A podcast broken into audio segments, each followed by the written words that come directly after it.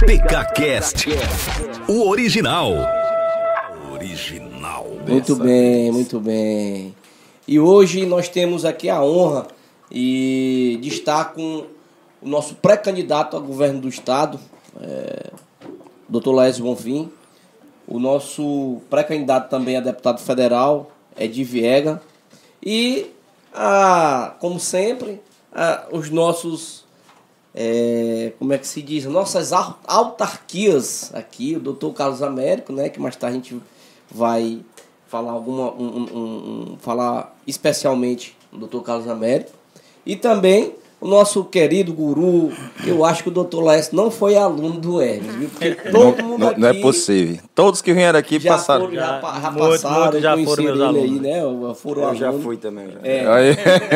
o doutor, o professor Hermes aí. Não, nosso mas guru. o. A de Viegas não foi meu aluno, mas a irmã dele foi minha aluna. Ah, então tá certo. Letícia. A Letícia. E, galera, eu queria, eu queria aqui parabenizar mais uma vez, eu já falei isso pra ele hoje, e quero parabenizar aqui o nosso grande amigo, professor, doutor Carlão, o Carlão da galera, o Carlão que todo mundo de Presidente Dutra conhece, o Carlão, é, que hoje é advogado, professor e Sou eu mesmo. Sou eu mesmo. é, foi eleito é, democraticamente aí por uma enquete que um, o site que também quero mandar aqui um abraço pra galera aí do PKC. Cacete, um É, abraço pessoal. um, um bom trabalho aí na, na, na- questão aí do Instagram e tudo, tem um, um, um- perfil com muitos acessos. E o, P, o PKCite, Zezinho, onde é que é? Olha pra onde aí. Essa dali, né? Pra aquela lá. É, o PKCite realizou uma pesquisa aonde o nosso grande amigo, meu amigo, professor, doutor, é ele, Carlão Américo, foi eleito. Mata uma salva de palma aí pra ele. Sou eu. Foguete, Tchau, foguete mim. Carlão aí, Foguete foguete, também. foguete. Muito bem. É. Doutor Carlão foi eleito o melhor advogado segundo a enquete do PKCite. O melhor advogado da região aí, nosso amigo Carlão. Quase mil votos, hein? É, rapaz, Carlão. E parabéns aí por essa conquista aí. No ano de 2021, você foi eleito como uma personalidade, o melhor advogado, tá?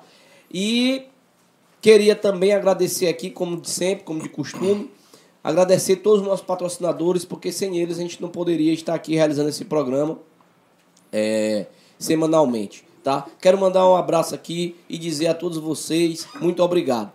Ideal Magazine, nosso patrocinador oficial, Ideal, Ideal Maga- Magazine, uma loja completa, cama, mesa e banho, roupa aí para crianças, é, adultos, feminino, masculino. Lá você vai encontrar tudo de melhor aí para sua é, é, família. E o mais o interessante que lá você pode parcelar todas as suas compras no crediário próprio, tá?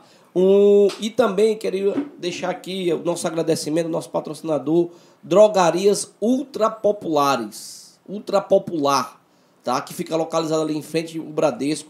Lugar de remédio barato e bom e barato aqui em Presidente Dutra é nas drogarias Ultra Popular, tá bom? E não poderíamos deixar de agradecer essa conexão maravilhosa, velocidade em alto nível, é, uma internet de qualidade, é com quem? Turbonet Telecomunicações. Você vai acessar em, em, é, em alta velocidade com a Turbonet. Turbonet Telecomunicações com, com os melhores planos de internet aí, é, bala, internet top, é, é com a Turbonet, viu, não galera? esqueça de ninguém. Não, vamos Não esquecer, esqueça não. de ninguém. Pois continue. Não, Fale. eu, eu quero que. Eu não tô, não tô lembrado Fale. de ninguém. Eu não lembro, eu não lembro. Eu quero. Oxê. Eu tô só aqui lhe, lhe, lhe futucando aqui É, pra você não cutuca, esquecer. Eu dou uma, futucada Lógico. aqui. Agora eu vou falar também. Eu não lembro. Eu não vou esquecer do nosso patrocinador oficial. Quem é? Quem é? MJ. MJ. Esse que não esquece, né? MJ Store, a melhor loja de roupa masculina da região. MJ Store, você vai lá encontrar os melhores looks masculinos da região. Lá nós temos tudo, tá bom? E também que vai vir agora a Empório MJR. Você precisou aí para de produtos de excelência para fazer um churrasco. Você já sabe onde encontrar. Ainda estamos esperando o churrasco, né, Cunha? Empório. MJR. Lá você vai ter uma, uma, uma sessão especial de carnes, cortes nobres, é, temperos e tudo para você fazer aquele churrasco no final de semana bacana, beleza? Também queremos agradecer aqui é, o apoio. Vai, Carlão. Não, não lembro não. Quem foi mesmo? Vamos, vamos, vamos agradecer aqui o apoio é, da Irmandade Tuntum, tá? Ah. Irmandade Tuntum, parceirão aqui, é, nossa parceira. Tá dando show hoje, viu, Júnior? Não esquecendo de ninguém mesmo, não. Vai lá. Não, é. Irmandade Tuntum, um perfil aí, você pode seguir aí no nosso Instagram. É, pode seguir no Instagram, Irmandade Tuntum. Lá você vai ficar por dentro de todas as notícias e um site e um, e um perfil com também várias informações. E segue lá, galera. Irmandade Conteúdo de Tuntum. interesse da sociedade. Outra- exatamente. Outra coisa, galera. Não esqueçam, o nosso, o nosso link da entrevista de hoje com o Dr. Laércio e o Ed Viega é, está aí disponível no nosso perfil. E também você vai lá, clica é, e se inscreva no Instagram, se inscreva no, no, no YouTube, tá? É muito importante você estar se inscrevendo, ativando o sininho para toda, é, toda informação você ser notificado e aí compartilhar também com seus amigos e não esqueça lá de dar um like, dar uma curtida, tá bom? Outra coisa também aqui. Nosso podcast já está em todas as plataformas digitais aí, tá bom? Estamos no Spotify, você depois, amanhã, você já vai acessar a entrevista de hoje aqui no Spotify. Também no, no Deezer, em todas as plataformas digitais, você vai lá e vai acompanhar ao, é, tudo Nosso que rolou aqui, bate-papo, nosso bate-papo. com tudo. Então, é hora agora de. Eu vou passar aqui a palavra para o meu amigo Carlão e depois o professor Hermes, para a gente ser bem curto e dar, e, e, e dar bastante tempo para a gente ouvir a- a- as propostas, palavras é, dessa pessoa que é um cara fantástico. Hoje mesmo né, a gente teve uma conversa, eu, eu escutei ele falando e realmente é uma pessoa que tem. É, é- é verdadeira, uma pessoa verdadeira que, que fala com propriedade realmente como se faz gestão, gestão pública. Então isso aí é muito importante e nós temos que ter muita atenção na hora de escolher é, alguém para nos representar e escolher uma pessoa que realmente saiba, saiba fazer a gestão, tá bom? Então, galera, é isso aí. Vamos dar continuidade. Quero passar aí a palavra aí para os meus amigos aí, Carlão, e vamos arrochar. Chama! Vai aí, Cadu, dá outra vinheta aí. Qual é a original? Manda ver. PKCast. Original. Meu amigo, é o melhor. Não tem negócio de copiar. É nós e pronto. Nem adianta, nem adianta. E vambora. E aí, pessoal, boa noite. Boa noite aos colegas aqui de bancada, professor Hermes, Júnior Play.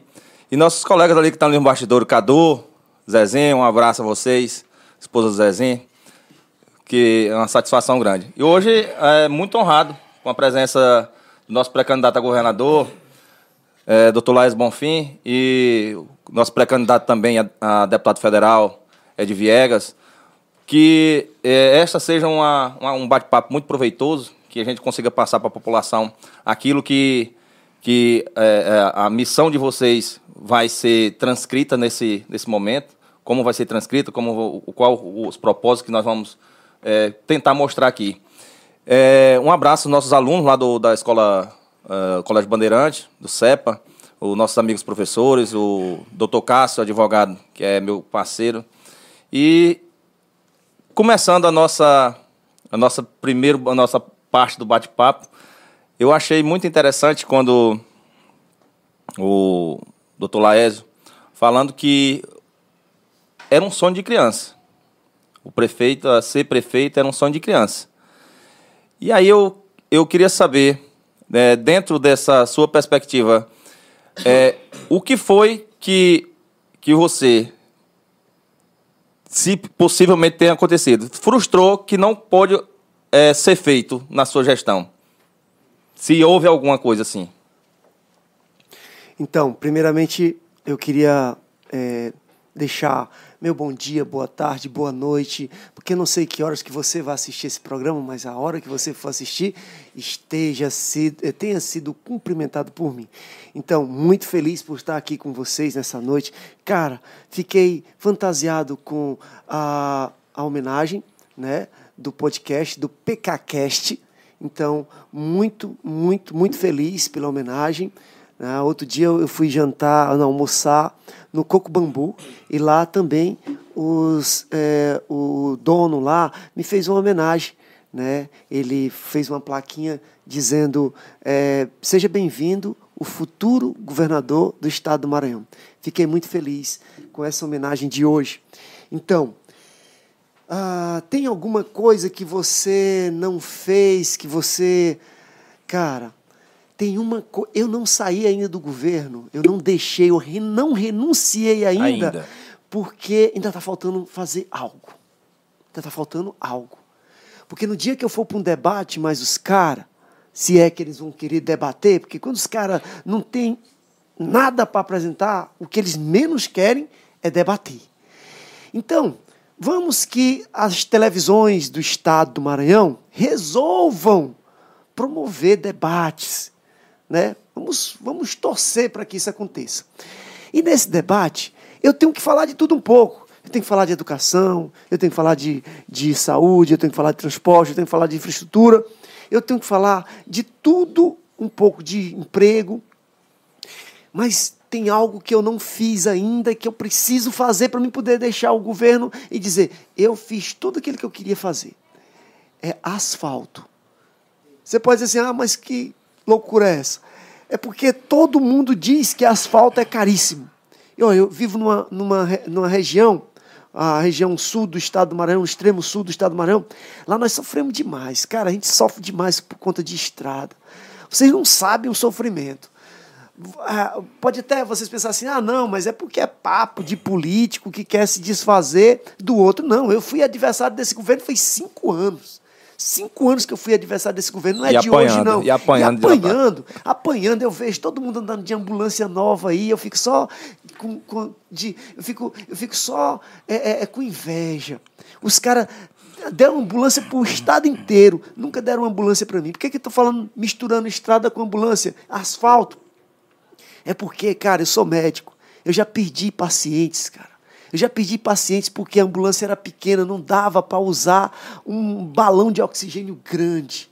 E como o balão era pequeno, você tinha que apressar a viagem. E como a estrada era péssima, às vezes eu, eu perdi paciente enxergando as luzes da cidade vizinha, enxergando o giroflex da ambulância que ia me esperando, a ambulância do SAMU que estava me esperando lá na cidade. Do alto você enxergava as luzes do giroflex, mas o oxigênio acabou e o paciente morreu. E se você pensar assim, é só esse exemplo, não, cara, já foi várias vezes, várias vezes isso aconteceu. Ah, não foi só lá na minha São Pedro, não. Já aconteceu quando eu era, era, era, era médico na cidade de Benedito Leite. Eu saí nove horas da noite com uma criancinha com um balão de oxigênio numa ambulância. Quando eu cheguei na cidade de Jerumenha, eu perdi o paciente, acabou o oxigênio, cara. Porque as estradas não deixavam a gente prosseguir. E ainda hoje é assim. Passa uma década se passou e as estradas maranhenses, estradas do Maranhão principalmente, porque quando eu saí do Benedito Leite e entrei na cidade de Jerumém, já era o Piauí, mas eu, eu perdi os pacientes assim. E eu perdi diversas vezes. Às vezes é porque a ambulância, no caso, meu caso aqui no Maranhão, que a ambulância era pequena e o balão de oxigênio não podia botar um balão grande, tinha que ser um balão pequeno.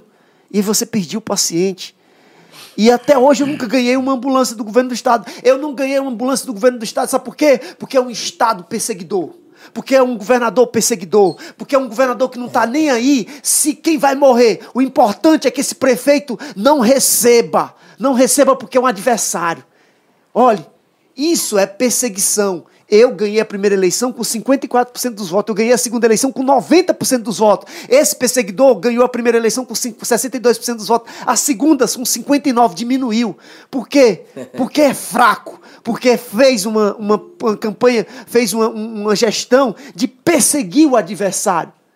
Tem escola digna lá na minha cidade que nunca saiu do papel. Por quê? Porque é para aquele prefeito. Está com três anos lá apagada. Três anos que não faz nada. Por quê? Porque é daquele prefeito. Enquanto ele estiver lá, nós massacramos a educação daquela cidadezinha. Mas aí, para desgraça da vida dele, tem a educação, a melhor educação, mais, a, a- a educação mais bem ranqueada no, no, no, no IDEB, do estado do Maranhão, no sul do estado do Maranhão, é a minha. E a segunda melhor ranqueada em todo o Maranhão. Então, por mais que ele tente tirar as vidas perseguindo esse, esse, esse, esse prefeito, ou tirar a educação perseguindo esse prefeito, mesmo assim ele não vai conseguir. Ele não vai conseguir. Ele não vai conseguir. Mas mesmo assim, não me deu ambulância. Eu vou sair da prefeitura sem me dar uma ambulância. Ele deu para todo mundo. Mas por quê? Porque é um judiciário também fraco.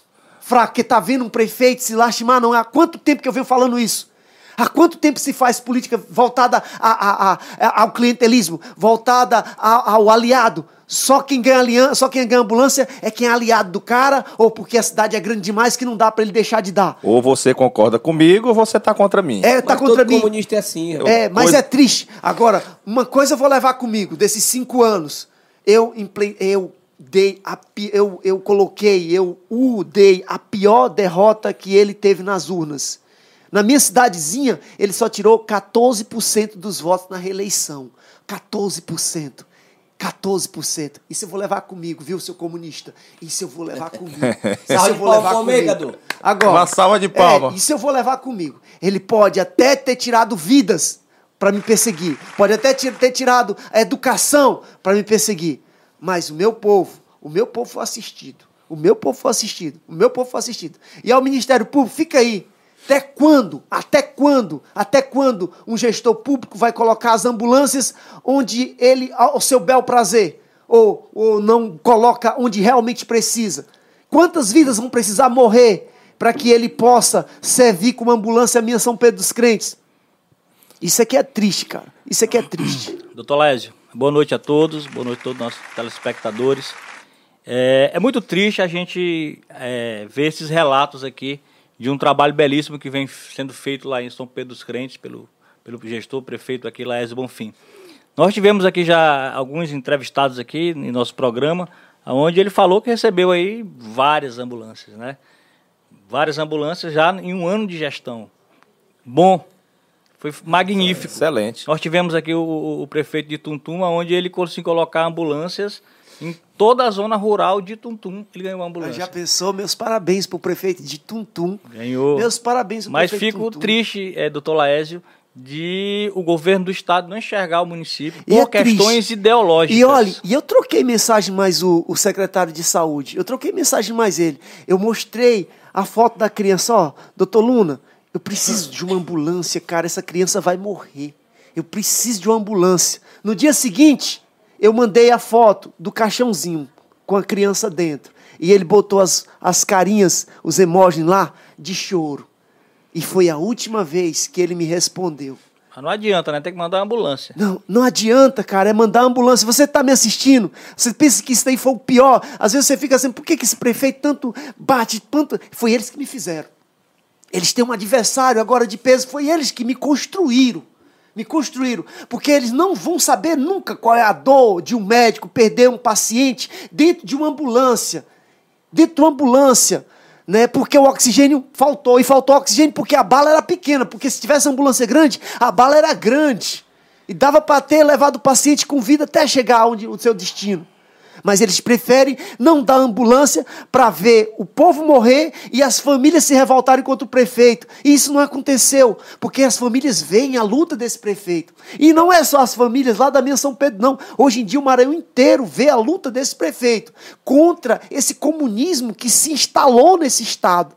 E eu nunca vou esquecer aquela vida que eu perdi. Eu nunca vou esquecer, presta atenção. Eu nunca vou esquecer aquelas vidas que eu perdi dentro daquelas ambulâncias. Por causa de vocês. Porque vocês, como acabou de dizer aqui, todas as comunidades rurais lá de Tuntum têm ambulância, pô. E eu me emociono agora, é porque eu não sabia disso. E a minha São Pedro nunca teve direito a ter uma dessas ambulâncias que vocês têm aí. E tantas e tantas vezes nós já pedimos. Tantas e tantas vidas já se foram perdidas. Por quê? Porque só para maltratar um prefeito, um prefeitinho de uma cidade de 5 mil habitantes, cara. Só para ver ele na ruína. Olha, dia 31 de março eu estou renunciando o cargo. Vamos ver se depois do 31 de março vocês mandam as ambulâncias que aquele povo precisa. Vamos ver se depois do dia 31 de março os caras mandam. Porque eu fui prefeito cinco anos. Esperando, pedindo, e vocês nunca viram. Mas eu nunca vou esquecer as vidas que eu perdi nessas estradas terríveis que vocês nos fazem sujeitar durante anos e anos a fio. E porque vocês não me deram ambulância que pudesse transportar meus pacientes. Vamos conquistar o governo do estado para que é, esses, essas mazelas, essas, essas desgraças que, que assolam o, o estado inteiro não venham acontecer. E a gente tem mudar isso aí, mudar o rumo do, do, do estado por conta disso. É, Cunha, eu estou tomando aqui tua frente aqui, mas é porque eu, eu queria perguntar para o, o, Ed Viegas aí como foi que surgiu essa, esse interesse pela política e, e é, sobre a tua formação, eu também gostaria que tu desse um, um uma pitada para os nossos alunos que estão fazendo Enem, que, que, que como foi que tu, tu optou pela área que tu exerce hoje? E a outra, como foi que tu entraste na política? Maravilha. Boa noite a todos. Satisfação rever meu grande amigo ali, Cadu. Foi um dos meus instrutores de academia. Bom demais voltar para a terra natal, né? Então, morei 14 anos aqui, sou filho com muita honra do pastor Gomes, a irmã França, muito conhecida, eles que fizeram o Edi Viega. E como começou, né? Empurrei carrinho durante 10 anos na região aqui, vendia crediário de porta em porta. E aí meu pai perguntou uma vez, quando foi que nós concluímos o segundo grau, eles era eu, Letícia e Hilton. Qual de vocês quer estudar? Eu disse, eu quero ganhar dinheiro. Estudar não quero não. Então vai pro crediário. Então fui vender crediário aí, bolsa, um monte de, de artigos aí que tem lá na, na esquina das variedades. E aí, rapaz, depois de velho, descobri que é bom estudar. é melhor estudar. não, é não, Toledo, é melhor estudar, né? Então, acabou que você pode decidir estudar, mas entrei para uma área que não era a medicina. Eu trabalho com a medicina oriental. Certo. Porque eu sofri com enxaqueca desde 8 anos de idade. O que mais escutava dizer que não tem cura para enxaqueca. Aí comecei a tomar remédio para enxaqueca da enxaqueca começou um problema no rins. Tem que filtrar. Sim. E eu gostava de um cozidão, uma panelada ali, chegando, trabalhei ainda lá na, na oficina do, do Paulo Sérgio ali de frente ali, fui, trabalhei de mecânica ainda quando tinha uns 14 anos. E aí tem uma paneladazinha ali incrível, né? e aí gostava dessa paneladazinha e com o tempo gerou uma gordura no fígado e uma pedra na vesícula.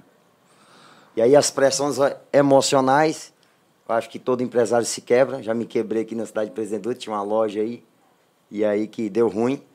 E a liseira, eu gosto de dizer que é um dos maiores causadores da lombar. o cara liso, meu irmão. Chifre. Pensa nos problemas que dá dor na coluna. É quando se trata de relacionamento e liseira. E aí, o que, que aconteceu? Os próprios problemas de saúde que eu tinha me levou a conhecer as terapias. Sim. Eu entrei uma vez quando eu virei representante da Casa das Bolsas, Dias e Mills, e rodava aí o Maranhão afora como representante. E aí, chegando em Caxias, conheci um empresário lá, eu estava em crise de enxaqueca, querendo vomitar, passando muito mal. Ele disse assim, rapaz, eu tenho um produto que pode mudar a tua vida. Depois me apresenta que eu não aguento mais. Meu carro vivia com uma farmacinha ali, azia, aí no Guaraná, tudo para dor, meu irmão, já utilizava. 22 anos de idade, sentia esse tanto de problema.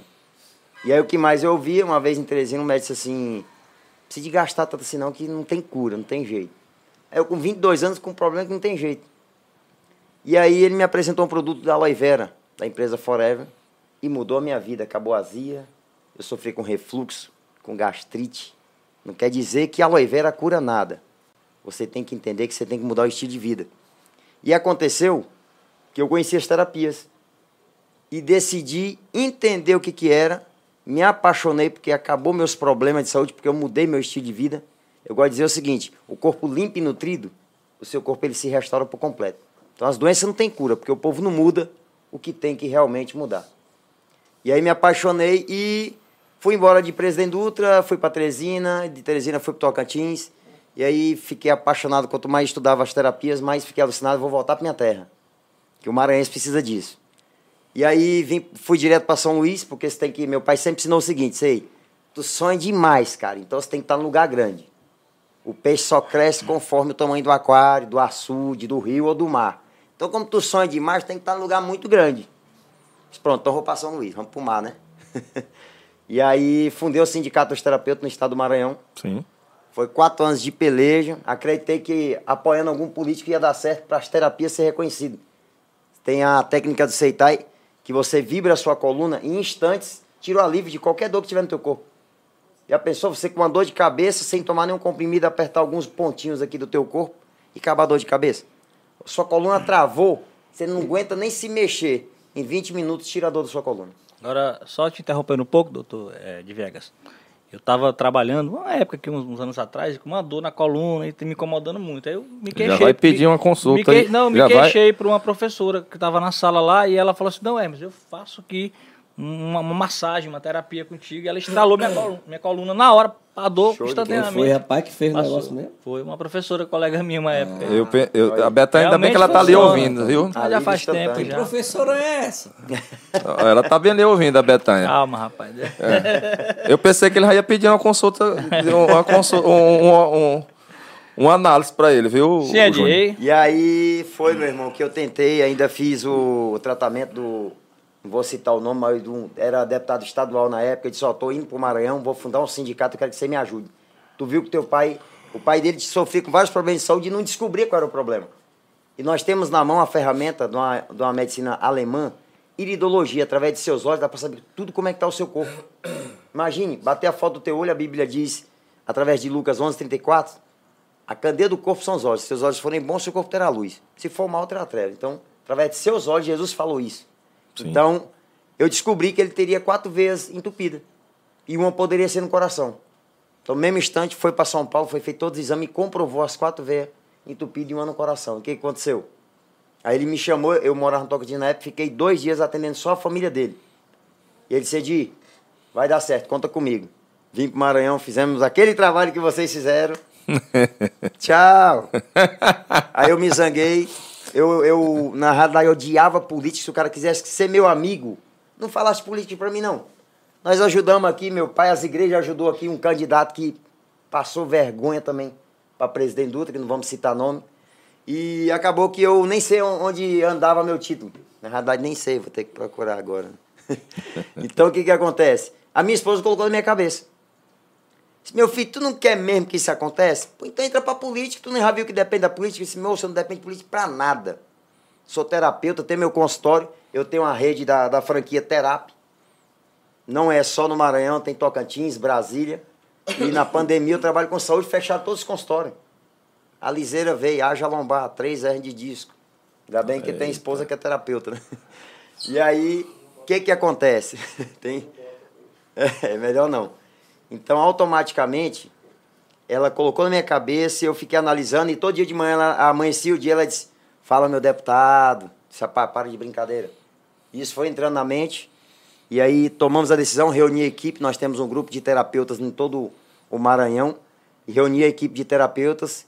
E eles disseram assim: Edi, se você for, a gente apoia.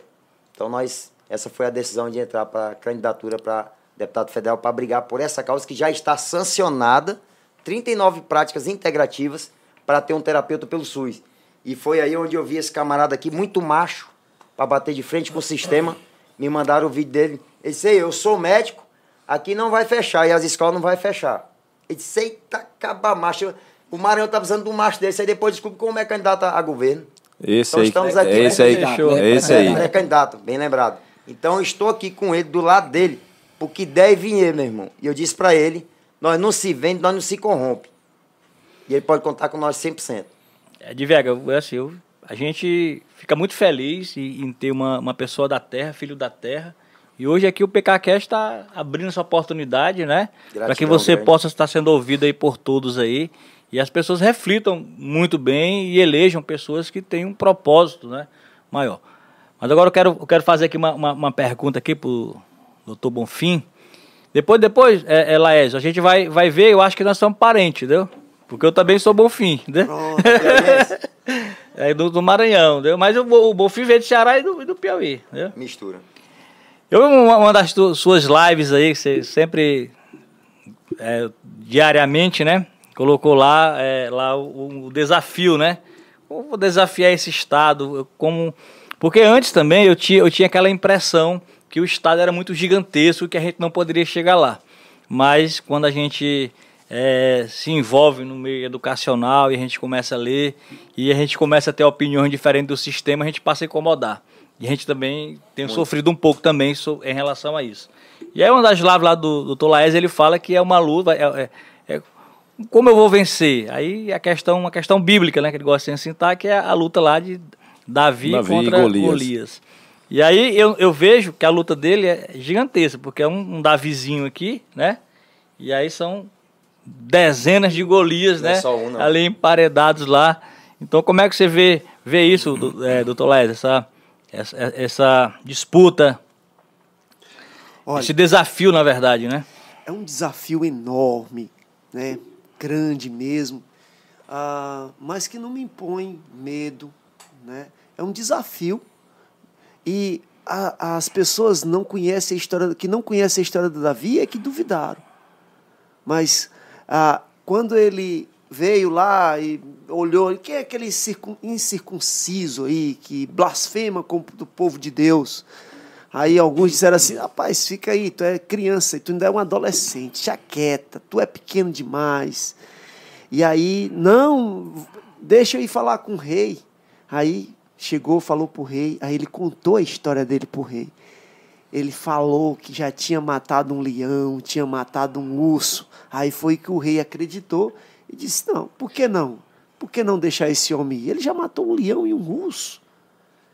E se você conhece a minha história, você vai ver que eu já matei diversos leões e ursos para estar aqui hoje.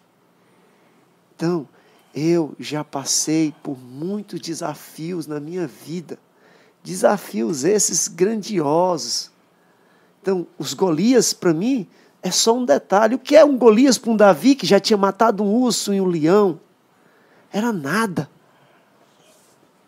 E o que é um Flávio Dino, um é, Brandão, um Everton, um Maranhãozinho, um Edivaldo? Ah, para quem já superou a fome, a sede, né, a vontade de estudar, né, a vontade de ter um dentista para não ter que arrancar um dente, poder ah, conseguir ficar com aquele dente, sabe? A vontade de ter um dinheirinho para manter a, a, o, o que comer. São muito, muitos maiores. Os desafios que eu já superei na minha vida são muitos maiores. Esses caras são fichinhos são fichinha, são fichinha. É por isso que eu não paro. É por isso que eu não deixo de sonhar. É por isso que eu não deixo de andar. Eu não vou parar nunca, cara. Eu não vou parar. E eu sei, talvez eu vá te assustar hoje à noite. Assim como Josué, lá da Bíblia, ele sabia que as muralhas iam cair. Deus tinha dito para ele que as muralhas iam cair. Não precisava ele ficar rodando. Não, mas Deus disse: roda que era para ver se aumentava, roda, para ver se aumentava a fé dele. Fica dar sete voltas ao redor das muralhas. Ele sabia que aquelas mulheres iam cair, mas mesmo assim ele andava. Eu sei que eu vou ser governador do estado do Maranhão. E mesmo assim eu vou andar cidade por cidade, cidade por cidade. Mesmo sabendo que eu vou ser vitorioso. Mas é assim que Deus quer. Doutor Laes, aqui eu quero mandar um abraço aqui para o irmão Edenilson. Ele está aqui é, mandando uma pergunta. E antes de eu lhe passar a pergunta dele, é, é, é bom lembrar que a, a maioria da população maranhense, ela não, não, não se. Maranhense, o Brasil inteiro, na verdade, né? Não identifica o que, que é o comunismo, ele não, não entende o que, que é isso. E não sabe o mal que o, que o comunismo traz porque a população ela é carente, ela tem fome, ela tem necessidades e, e quem tem necessidade, quem tem fome tem pressa. Então elas se tornam, se tornam pessoas imediatistas, porque necessitam daquilo. Foi a questão que, ele, que o, o doutor Laes frisou muito bem lá, quando esteve lá, lá em casa, a questão da educação e de uma cesta básica. A educação, o, o, o retorno dela é muito demorado é a longo prazo. A cesta básica é o agora. Então eu faço, eu alimento, eu alimento a, a, a, cadeia política através uma cesta básica. É muito mais fácil do que eu instruir a população para escolher o que é certo. Então isso, a, o comunismo ele se aproveita muito disso. E aí o nosso amigo Adenilson aqui, irmão Adenilson, ele está perguntando ao senhor, o senhor, porventura, chegar ao governo do Estado, que nós acreditamos nisso, é, os impostos, vai ser igual a esse, o, o, o governo que está aí? Olha, de forma alguma. Hoje mesmo eu estava vendo, ou essa semana eu estava vendo, nós, temos, nós moramos no único estado da federação em que nossos carros a cada ano ficam mais caros. Sim. É o único estado, da, um dos únicos estados da federação que quanto, quanto mais anos passam, mais caros ficam nossos carros para os olhos do governo. Você compra um carro hoje e paga o IPVA. No ano que vem, teu carro é, fica mais barato para a tabela FIP, mas fica mais caro para o governo do estado do Maranhão, que ele vai aumenta 21%. 21% a mais o IPVA em relação do ano passado. É o único estado em que teu carro, no- na visão do estado, sempre fica mais caro. Né? Então, é um, é um governo que o IBGE diz que é o mais pobre da federação, mas é o segundo em arrecadação. É o segundo em arrecadação. Isso é verdade. É o mais pobre e o segundo em arrecadação. Olha o governo de Minas Gerais, dando exemplo.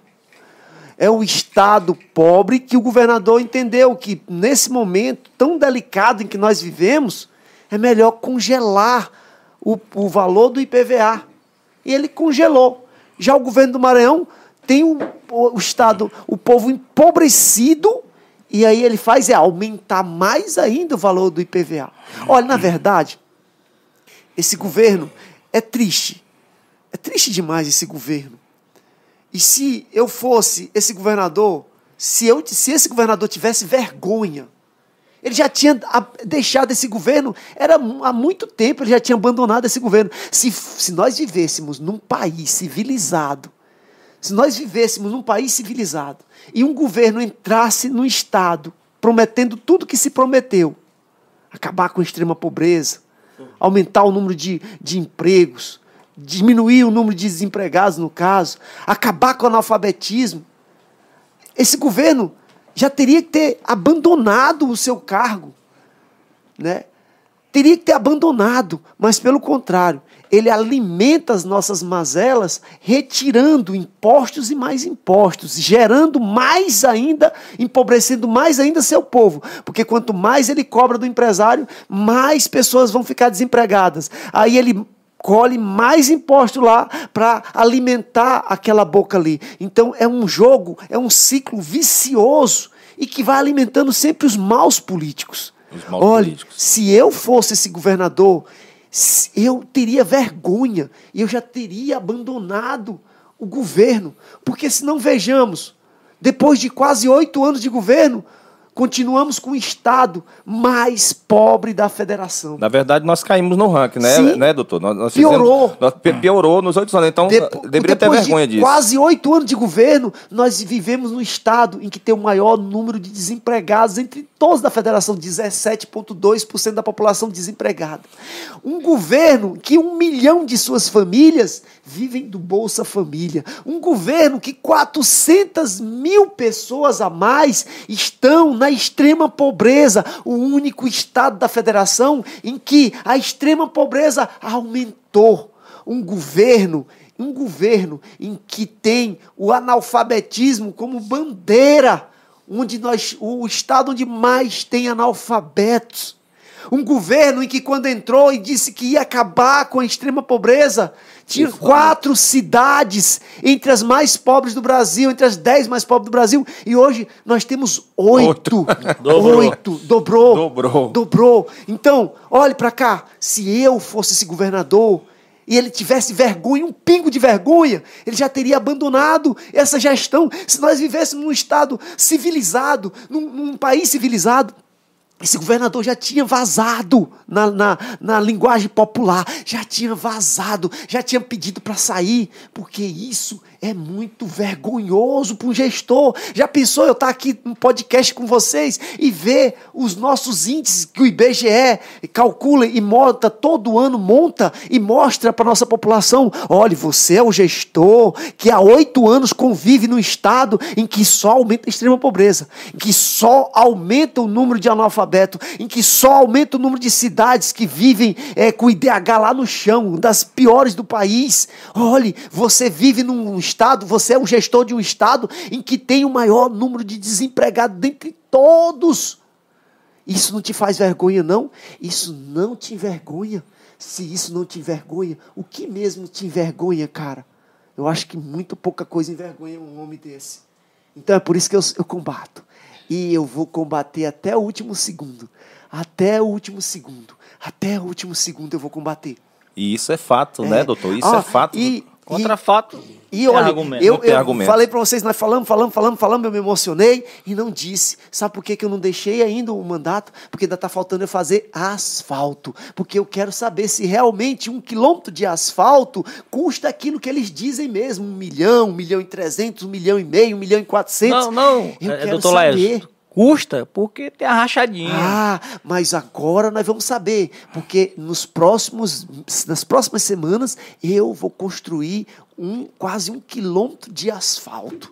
Eu vou construir. Pra, aí, aí eu vou poder sair da prefeitura. E eles não estão querendo então que eu essa- faça isso. esse E foi a única, a única obra É a única obra que eu ainda não, Não fiz, realizei. que eu ainda não realizei, né? Lá na primeira pergunta que você me fez, que a gente se emociona e termina passando É, batido. falando do asfalto, é, tudo, né? e aí foi que vindo outras coisas à tona, mas foi a única obra que eu não fiz ainda, mas eu tô com todos os insumos comprados. Só tá faltando a chuva dar uma uma uma diminuída, aí eu vou para cima. Aí eu vou fazer aquilo que ainda tá faltando. Aí eu vou poder renunciar ao cargo feliz. Fiz tudo aquilo que eu queria fazer. Perfeitamente. É, doutor Lésio, eu, eu ouço muito o senhor nas redes sociais e. Acompanha, eu, né? A gente é, eu acompanha. acompanho tudo, né? E eu, eu vi, né, um- uma das suas lá falando sobre a questão de algumas pontes foram construídas lá no seu município, né? E, e eu vi assim um- o baixo custo, né, de uma obra de uma ponte de cimento, né? E pô, falar assim para esses gestores aí do estado aí como é que se faz isso, porque pô, a gente olha as licitações aí, as pontes são caríssimas aqui. Olhe, é muito simples. Eu faço a tal da execução direta. É por isso que as obras deles, por exemplo, a escola digna do seu Flávio Dino, de duas salas de aula, custa 425 mil reais com dinheiro do BNDES. E a minha escola digna de duas salas de aula custa só 102 mil reais. Um absurdo, eu acho, uma obra de 14 milhões num prédio dos IEMA. Não que eu acho os IEMA são excelentes, mas é um custo elevadíssimo. É um custo elevadíssimo. Bem, essa aí qual é a diferença de você construir uma ponte? A ponte eles fizeram com 325, eu fiz com 58. A escola digna eles fazem com 425, eu faço com 102. Olhe. Aí você diz assim: "Como é que isso é possível?" Como que isso é possível? É muito simples. Eu faço a tal da execução direta. Execução direta. Como é execução direta? Eu tenho que ter, a prefeitura tem que ter um engenheiro civil. Ponto. Aí eu fiz concurso para pedreiro. Fiz concurso para pedreiro. Aí eu licito, não o concreto, porque o concreto, o TCE diz que tem que ter um, um- um metro cúbico, tem que ter um certo valor. Aí eu não, para mim não ter que, que ir para o TCE, para o TCE me deixar eu só comprar naquele valor que ele acha que custa, aí eu faço o quê? Eu licito a areia, eu licito o cimento, eu licito o ferro, eu licito a brita. Aí eu faço o concreto do valor que eu quero, do valor que é justo, não do valor que o TCE diz que tem que ser. Já viu? Aí eu tenho o pedreiro, tenho o engenheiro para assinar a obra, aí aquela obra que custava 325 mil reais, agora custa só 58. Aquela que custava 425, só custa, só custa 102. Aí esse é o segredo do Laésio. Não, o segredo não é esse. Porque num É lugar, honestidade. num lugar onde você nunca recebeu uma emenda e nunca recebeu um convênio para fazer obras nenhuma durante quatro anos, como é que tanto você faz E tudo que tu pensar eu fiz já. Só não fiz asfalto ainda. É simples. É, a receita é simples. Não roubar e nem deixar ser roubado. Aí dinheiro sobra. Sobra tanto dinheiro que dá até para dar para um professor 17 folhas de pagamento no ano. Porque sobra dinheiro, sobra dinheiro. Isso sobra é otimização do- do- dos E eu gastos, eu otimização dos você custos. falar que a sua cidade é, é a, é a terceira, né? É o terceiro menor orçamento do país. Pronto. E o Porque diz- segundo, é, porque Júnior, diz que nós estamos no e o estado mais segundo pobre. melhor IDEB, né? É o segundo melhor IDEB do Maranhão. O homem desse é fantástico. E Bota, é- bota outra palma pra ele. Era né? a centésima, décima terceira posição no IDEB. Há quatro anos atrás nós éramos a centésima, décima terceira posição. E hoje nós somos a número dois. Número dois. E, e, com certeza eu acredito que lá a, a- o IDEB deve ser medido de forma real. Porque nós temos a- a- a- na- nas escolas do, do Estado, o, o IDEB não, não, não representa aquilo que representa, porque a qualidade do ensino não, não, é, não é pelos professores, mas sim pelos, pelos alunos que a gente recebe e como o Estado se comporta com esses alunos. Porque hoje o Estado ele não reprova. É, hoje o olha, Estado ele tá diminuiu falando- a nota do, Quem está falando é um professor, não é eu que estou fazendo Diminuiu. crítica. Olha, o pro- vamos É falar aqui. Quem que vai tá falar falando. vai ser dois professores da rede do estado do Maranhão. Olha, quem está vamos falando falar é os pro- professores. Lá no estado não se pode reprovar. Quando eu cheguei também, me fizeram essa proposta. Ó, doutor, tem um caminhozinho para você mudar o IDEB da tua cidade. Não pode reprovar. Tem que acabar Reduz com a a média. disparidade de eh, idade e série. Tem que reduzir essa disparidade. Não pode, não pode reprovar ninguém. Aí eu digo, gente, isso é política de louco. Doutor Laércio. Como é que eu vou evoluir se eu não puder reprovar aquele que não tá Não tem não capacidade. tem capacidade de ir para frente? Aí eu disse: "Não, essa não é a saída não". Aí eu fui procurar exemplos, exemplos de professores que tinham mudado a realidade nas suas cidades, tinham melhorado o IDEB. Aí eu trouxe esses professores para dar aula para os meus professores, ensinar o caminho das pedras. E aí nós fizemos, implementamos políticas voltadas a esse, a esse diagnóstico que a gente fez, é durante três anos. Não foi, não foi num ano para o outro, não foi três anos implementando aquelas políticas voltadas à educação e com isso nós conseguimos mudar o IDEB. Na primeira avaliação nós já passamos da centésima décima terceira para número dois do estado, mas por quê? Nós implementamos políticas e não foi só não foi só política de, de dentro da sala de aula, não. Foi plantamos a merenda escolar, melhoramos a climatização das salas de aula, melhoramos o transporte escolar. Eu plantei a merenda, melhorou a merenda escolar. E é um conjunto de coisas que leva à vitória. Não é uma coisa da noite para o dia. Agora, simplesmente, você não pode reprovar os alunos, porque assim a gente já evita o constrangimento. Na- na verdade, é né? maquiada. É, é maquiado. Tudo, olha, presta atenção, você que está me vendo. Tudo nesse estado é maquiado. Outro dia eu visitei uma cidade que ela fazia parte das 10 mais pobres do Brasil. Isso há quatro anos atrás. Eu visitei ela outro dia. Eu visitei ela outro dia. Lá nessa cidade tem um restaurante popular.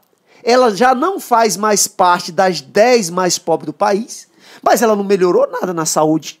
Ela não melhorou quase nada na educação lá. Está quase dois anos que ninguém nem dá aula. Cada pandemia, assim, na, na minha cidade, não, não, não tá desse jeito. As crianças têm aula todo dia. Bem, mas e por que, que ela saiu? Ela saiu porque eles maquiaram. E lá naquela cidade eu descobri, pelos adversários do prefeito, que lá não se pode dar cesta básica. Não se pode dar cesta básica. Por que não pode dar cesta básica? Porque se fizer uma foto do prefeito dando cesta básica, está admitindo que lá naquela cidade continua tendo pessoas passando, Passando vivendo com menos de tantos reais por mês, por semana, por dia. Então, eles maqueiam os números desse Estado, maqueiam, fazem coisas é, é, politiqueiras para poder é, maquiar os números e tentar ludibriar. Mas aí, quando vem o IBGE e faz a medição, faz os. é, mostra os índices, aí não tem como. Aí o- não o- tem como. O, o, Não dá pra enganar. o não dado- dá para enganar. Aí não dá. Porque assim, o, o, o IBGE ele é um órgão federal. E lá é moralizado, tem que fazer. Os É- é- indicadores sociais eles vão, vão aparecer. Vão Vão aparecer, É e, e lá é fato. É Todo fato. governo comunista, eles fazem, eles maqueiam, eles tentam ludibriar, tentam enganar a população. E realmente, é, é, doutor Laes, Para mim aqui está sendo até um aprendizado, estou gostando muito. E porque você é uma pessoa que pode falar com propriedade. Porque você faz isso. Você é um gestor. Você conseguiu mudar a história do seu município. E não maquiando dados, mas sim indo para lá e fazendo acontecer o que é correto, da forma correta e certa. Então isso aí, com certeza, é, é, é uma, uma grande vantagem que você tem em relação a qualquer um deles. Na hora. É, é, doutor, eu lembrando aqui, o senhor falando da educação, porque a educação ela, ela sofre esse, esse, esse viés no Maranhão, é, a questão de não reprovar, e você levar cinco pendências quando, é, quando, quando, você não passa naquela disciplina, você leva cinco, eles chamam de pendência. Você ficou naquelas cinco disciplinas, você vai para o ano seguinte levando aquelas cinco disciplinas para cursar. Diminuição da média global do aluno. Era, antigamente, eu, todos aqui, eu acho que estudaram aqui, quando tiveram passado pela escola, a média era sete. Hoje, hoje a média do estado é seis. É justamente, é justamente para não reprovar.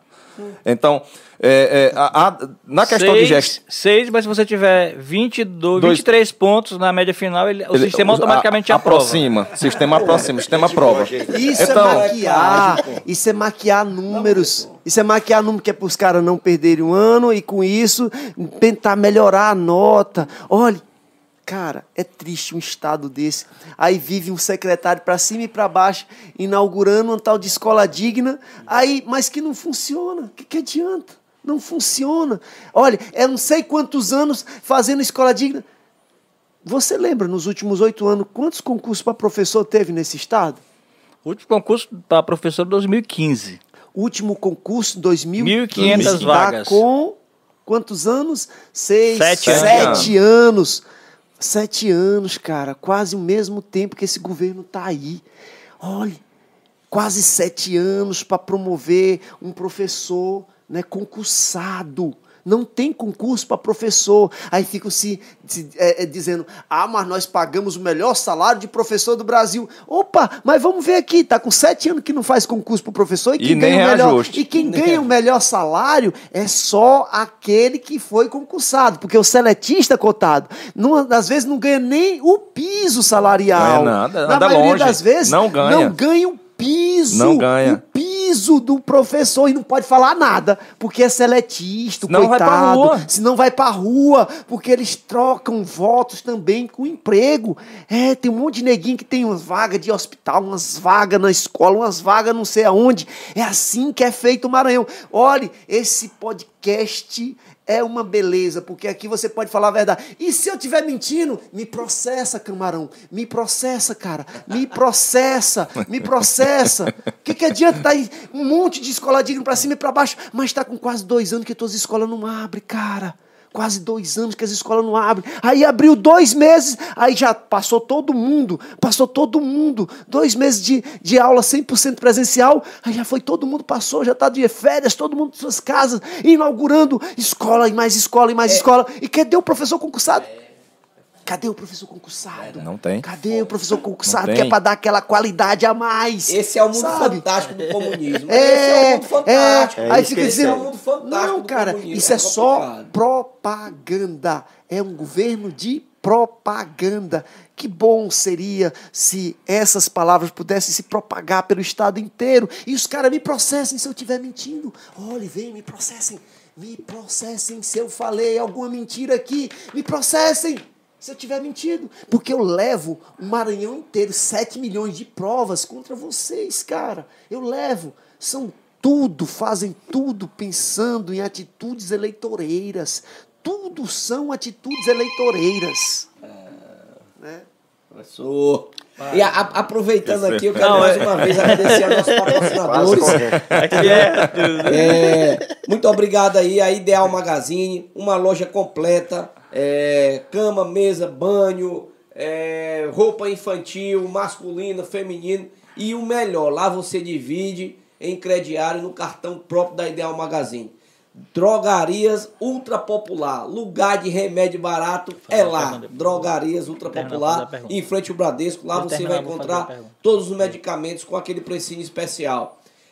Turbonet Telecomunicações, quer navegar, quer ter rapidez no seu acesso, fale com o pessoal da Turbonet que lá tem os melhores planos e a internet melhor da região. MJR Store. Professor Carlão. né? Não esqueça. MJR Store, a melhor loja de roupa masculina da região, papai. Pensou em churrasco? Aquela picanha. Eu aquele- quero saber da picanha que tem que Vai. aparecer. Ela vai Empório aparecer. MJR, a melhor loja da região, com uma série de carnes especiais, temperos e tudo para seu churrasco é, top. Doutor Laércio, eu tenho aqui um, um, um, um abraço, uma pessoa que está mandando um alô, meu grande amigo e seu amigo Misael Teixeira, o Misa Top, teve aqui. O? Misa Top, é meu amigo. É, Misatão. Também quero mandar um alô aqui pro patrocinador master do evento, meu sogro, Almedinha. Sem você, não poderia, não, não estava. Manda um alô pro meu sogro Esse aí. é o principal, Ele né? é o Ô, principal. seu Almeidinha, muito obrigado por você patrocinar esse programa, senão hoje a população não poderia estar se deliciando com verdades. Pronto. Né? Tudo por conta do seu Almeidinha. Um grande abraço, seu Almeidinha. É, é, é, papai. E toda a galera aí do meu, do, da minha cidade aí, meu amigo de seu, Rodrigo lá de Cururupu também assistindo em Meu peso amigo aqui. Rodrigo, um abraço, meu amigo Valeu. Rodrigo. Pronto. Original. É isso aí. Irmandade Tuntum, valeu, um abraço, vamos compartilhar e se inscreva no nosso canal que vem muito mais. É, Doutor Laércio, realmente hoje você está aqui com o microfone à sua disposição e é muito bom e esclarecedor para A todo casa o é povo. sua. A casa aqui todo é o sua. povo maranhense e todo toda a população que está e todos os nossos ouvintes e telespectadores. Aqui a gente tem um espaço que aqui a gente, o PKcast, não é partidário. Ah, não é quem manda, aqui quem manda somos nós e os convidados. Aqui nós, som, nós somos um programa para falar e dar informação que o povo precisa realmente saber. Então hoje, doutor, você está aqui e também o Ed Viega para falar realmente como é a, re- a real situação do nosso Maranhão. Porque vocês podem falar com propriedade que rodam isso, aquilo, outro. E muita gente, às vezes, ainda cai naquele velho conto do vigário, né? Uma Que coisa diz- que, que me impressiona em estrada é tem um capeamento e sempre fica uma panelinha pro cara estourar um pneu. Não, as estradas, as estradas do Maranhão. A entendeu? GPVA tá lá, né? É, eu rodo muito também. E a gente vê que essas, essas estradas MA, elas são de péssima qualidade. Entendeu? Meu irmão, nem Antigamente, eu acho que o governador, quando ele andava fazendo a campanha, né? Ele rodava muito. Entendeu? Ele rodava muito aí em 2008, ele rodava muito, tinha um, passava por aqui rodando as estradas e tal. Aí hoje ele só anda de helicóptero, aí é, não dá pra. Né? Já Dá pra tinha, saber é dá tá pra saber, Mas eu queria lhe fazer uma pergunta, é, é, é de Vega. A gente já também conversou muito com o doutor Laércio, e aqui a gente não tem hora, quem manda são vocês, entendeu? E aqui a gente não tem hora. Já recebi aqui uma autorização do ponto aqui que a gente pode arrochar. Quero também mandar aqui um abraço aqui ao professor Dalvino, que mais tarde aqui ele vem aqui também é, é, conversar um pouco. Pessoa fantástica. Nosso companheiro, município, professor conheceu. Dalvino, a Compa- gente é, companheiro é nosso, aqui, é companheiro nosso de luta. é, Ed, eu me interessei muito em, em rela- em- em- nessas questões das terapias, né? e quero dizer a você e lhe parabenizar pela briga pela causa dos Briga terapeutas. grande. Né? Porque realmente, se a gente for analisar tudo que se faz, é, às vezes fazer uma cirurgia estética, tem que ter um terapeuta. Né? Você vai fazer, às vezes, é, é, uma, uma reabilitação, tem que ter um terapeuta também, né? E isso aí é muito importante. E me diga uma coisa, é, qual é a terapia qual a, a que você mais se identificou? É, eu tenho 30, 28 técnicas da, da terapia alternativa. Trabalho seis que são as mais importantes que eu vejo que consegue resolver. Por exemplo, eu já cheguei a, a quase 90 quilos para provar pro gordinho que dá para ficar magro. E agora, você chegou a 90 quilos e isso, para mim provar que pro gordinho que tem como ficar magro, se ele mudar o estilo de vida. E agora eu tô provando pro Cunha. magrinho Cunha é que dá para pode ficar engordar. musculoso. ah, É com a gente é aí, o viu, cara? Com a gente aí. né? Olha, E eu tenho como provar. Doutor, do- doutor Edi, Viegas, aqui, ó. Vamos ter que tirar esse menino. E, e você vai ver que a minha era grande, eu vou mostrar. Agora, sabe qual é a questão? Eu acho interessante não é ensinado o povo a ter saúde. Nós somos ensinados a ficar doente para cuidar da doença. Esse é o problema. Você não sabe que se comer e beber junto, vai gerar uma gastrite. Senão você não faz. A Bíblia diz que o povo perece por falta do conhecimento. Então, um dos termos que eu digo sobre estilo de vida, um dos projetos principais que nós temos, é levar o conhecimento para as pessoas terem saúde, para não adoecer. Eu tenho um canal no YouTube que fala Povo Consciente e Hospitais Vazios. O meu vídeo mais famoso lá tem quase um milhão de visualizações. Eu falo mal do café. E quem é que não bebe café? Seu rins tem que filtrar o café. Seu urina amarelinho transparente, onde é que fica o cafezinho preto? Teu rins filtrou. E depois vem um cálculo. Aí você vai ter que fazer o quê? Mas eu acho bom A café. cirurgia. Não, é uma delícia. Coca-Cola, é pretinha, seu urina amarelinho transparente aí. E farinha, falar de farinha no Maranhão. Foi um vídeo que eu fiz. Ih, Pá, Não, não, polêmico, não irmão. de farinha, não. Seu, rapaz. Né? Falo não. Farinhazinha, eu fiz um vídeo, eu fiz o teste lá, peguei 30 gramas de farinha, coloquei num copo com água, 20 minutos depois, e fiz da branca e da puba. Porque, não, não, doutor, mas eu como mais aquela, aquela branquinha, aquela, aquela seca. Tanto faz a, a seca, a branquinha, ela é pior do que a de puba, porque ela vira uma cola. E eu provo lá no vídeo. Então você vê, se no copo 30 gramas encher um copo todinho, como é que vai ficar dentro de você aquela mãozada de farinha que você joga? Aí você bebe um copo de água gelada e depois está lá fermentando. E o pior, vai dormir depois do almoço. Eu acho interessante que eles ensinam o povo a ficar doente. Você já viu alguém que dorme depois, depois do almoço e acorda feliz? É. Gera cortisol, meu irmão, no teu corpo. Sensação de mal-estar. Cansado. É, na, Mais cansado irritado, ainda. Irritado. Agora acorda o cara antes da hora. O cara já acorda no jeito da briga. Tem cortisol, então eu não posso dormir de dia. Eu tenho que dormir o quanto mais cedo. Não era para nós estar aqui. Também tá dormindo. Então nós somos ensinados a ficar doente para cuidar das doenças. Então Tudo o bem. termo que nós temos, nós temos lá em São Luís, uma chakra, chakra terapia, o qual o paciente vai e passa 10 dias desintoxicando o corpo. O doutor Les esteve lá, viu como é que funciona. Eu mostrei lá um senhor que já ia amputar a perna. 85 anos, seu Zé Russo. E a, a, a filha trabalha no Socorrão 2, tem 28, 28 anos que é enfermeira. Esse doutor, cuida do meu pai. Pra glória de Deus, ele ficou 70 dias lá. Doutor Laese presenciou ele ainda lá, com a perna 100% cicatrizada. Deixa eu só fazer aqui um depoimento pessoal que às vezes as pessoas esquecem, mas é sempre bom quando você vê alguém vencer na vida. O Ed Viegas já contou a vida dele, como foi a vida dele aqui, a infância, né, aqui em Presidente Dutra. Aí eu conheci o espaço do Ed Viegas. Ed Viegas, qual é aquela área em metros quadrados? Aquela área 11 lá? mil metros quadrados. Ele tem uma área de 11 mil metros quadrados, um refeitório para mais de 100 pessoas.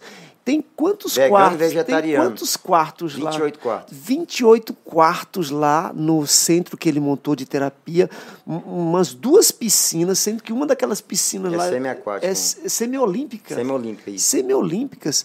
Então é um, um cidadão que está querendo ser deputado federal e alguém que já construiu algo na vida, alguém que trabalhando construiu algo na vida. Então lá em São Luís ele tem uma área de quan- quantos mil metros quadrados? 11 mil metros 11 mil metros quadrados com um montão, tem 28 quartos e quartos belíssimos, né, com área de lazer com duas piscinas semiolímpicas, né, e um refeitório espetacular. É de Viegas, aqui, de Presidente Dutra, né, que todo mundo viu crescer e hoje está dizendo que quer ser deputado federal. Ah, não, mas é um cara que nunca nem eu vi, nunca vi. Mas é, é gente que nem tu. São pessoas que nem você, que precisam né, De uma oportunidade pra de uma mostrar ser- oportunidade. mostrar Olha, de, serviço. de, de, de pessoas mal intencionadas. Nosso Maranhão tá cheio, cara. Nós precisamos de gente nova, de que, que queira ter uma tá oportunidade gente. e É que daqui. venceu na Venceu. vida do, do zero. Um cara que ganhou, a, que ganhou o seu, a, a sua estrutura do zero, que sabe o que é ralar para ter alguma coisa, e não aqueles caras que nunca trabalharam na vida e só uma coisa Ou que porque já. tem um sobrenome ou um, E já estão um- querendo ser políticos. Uma linhagem política nunca- e acham que querem É, então, levar é isso, né? Perpetuar isso aí. Então é de Viegas. Depois você conheça mais um pouquinho sobre a Não, vida vou- desse cara. vou. Inclusive, é, é, a gente vai lá, eu vou, eu vou lá em São Luís lá visitar sua sua Vai ser uma satisfação muito grande receber e, e viver, conversar com Não, é. pessoas. Ele tá precisando, ele tá precisando, ele tá Ah, precisando. Ele tem um é bocado de, um bocado de, de, de- de- É, a Tá, gente, a gente realmente já passou Tem que por fazer um alguns descarrego lá também. Mas sabe é o fazer. segredo? Analisa comigo. Escuta essa, por que, que a gente troca o óleo do carro? Para não fazer o motor. Então nós não somos ensinados a desintoxicar o corpo. Antigamente, sim, tua mãe pegava e fazia pra você tomar um purgante. Você passava dias e dias defecando. Então hoje eu ensino lá o que é- você vai tirar 10 dias de férias. Pá, vou me cuidar 10 dias, então você passa 10 dias com a tua família, eu moro lá. Então eu trago as pessoas para minha casa, para eles verem o que, que nós fazemos para ter um estilo de vida.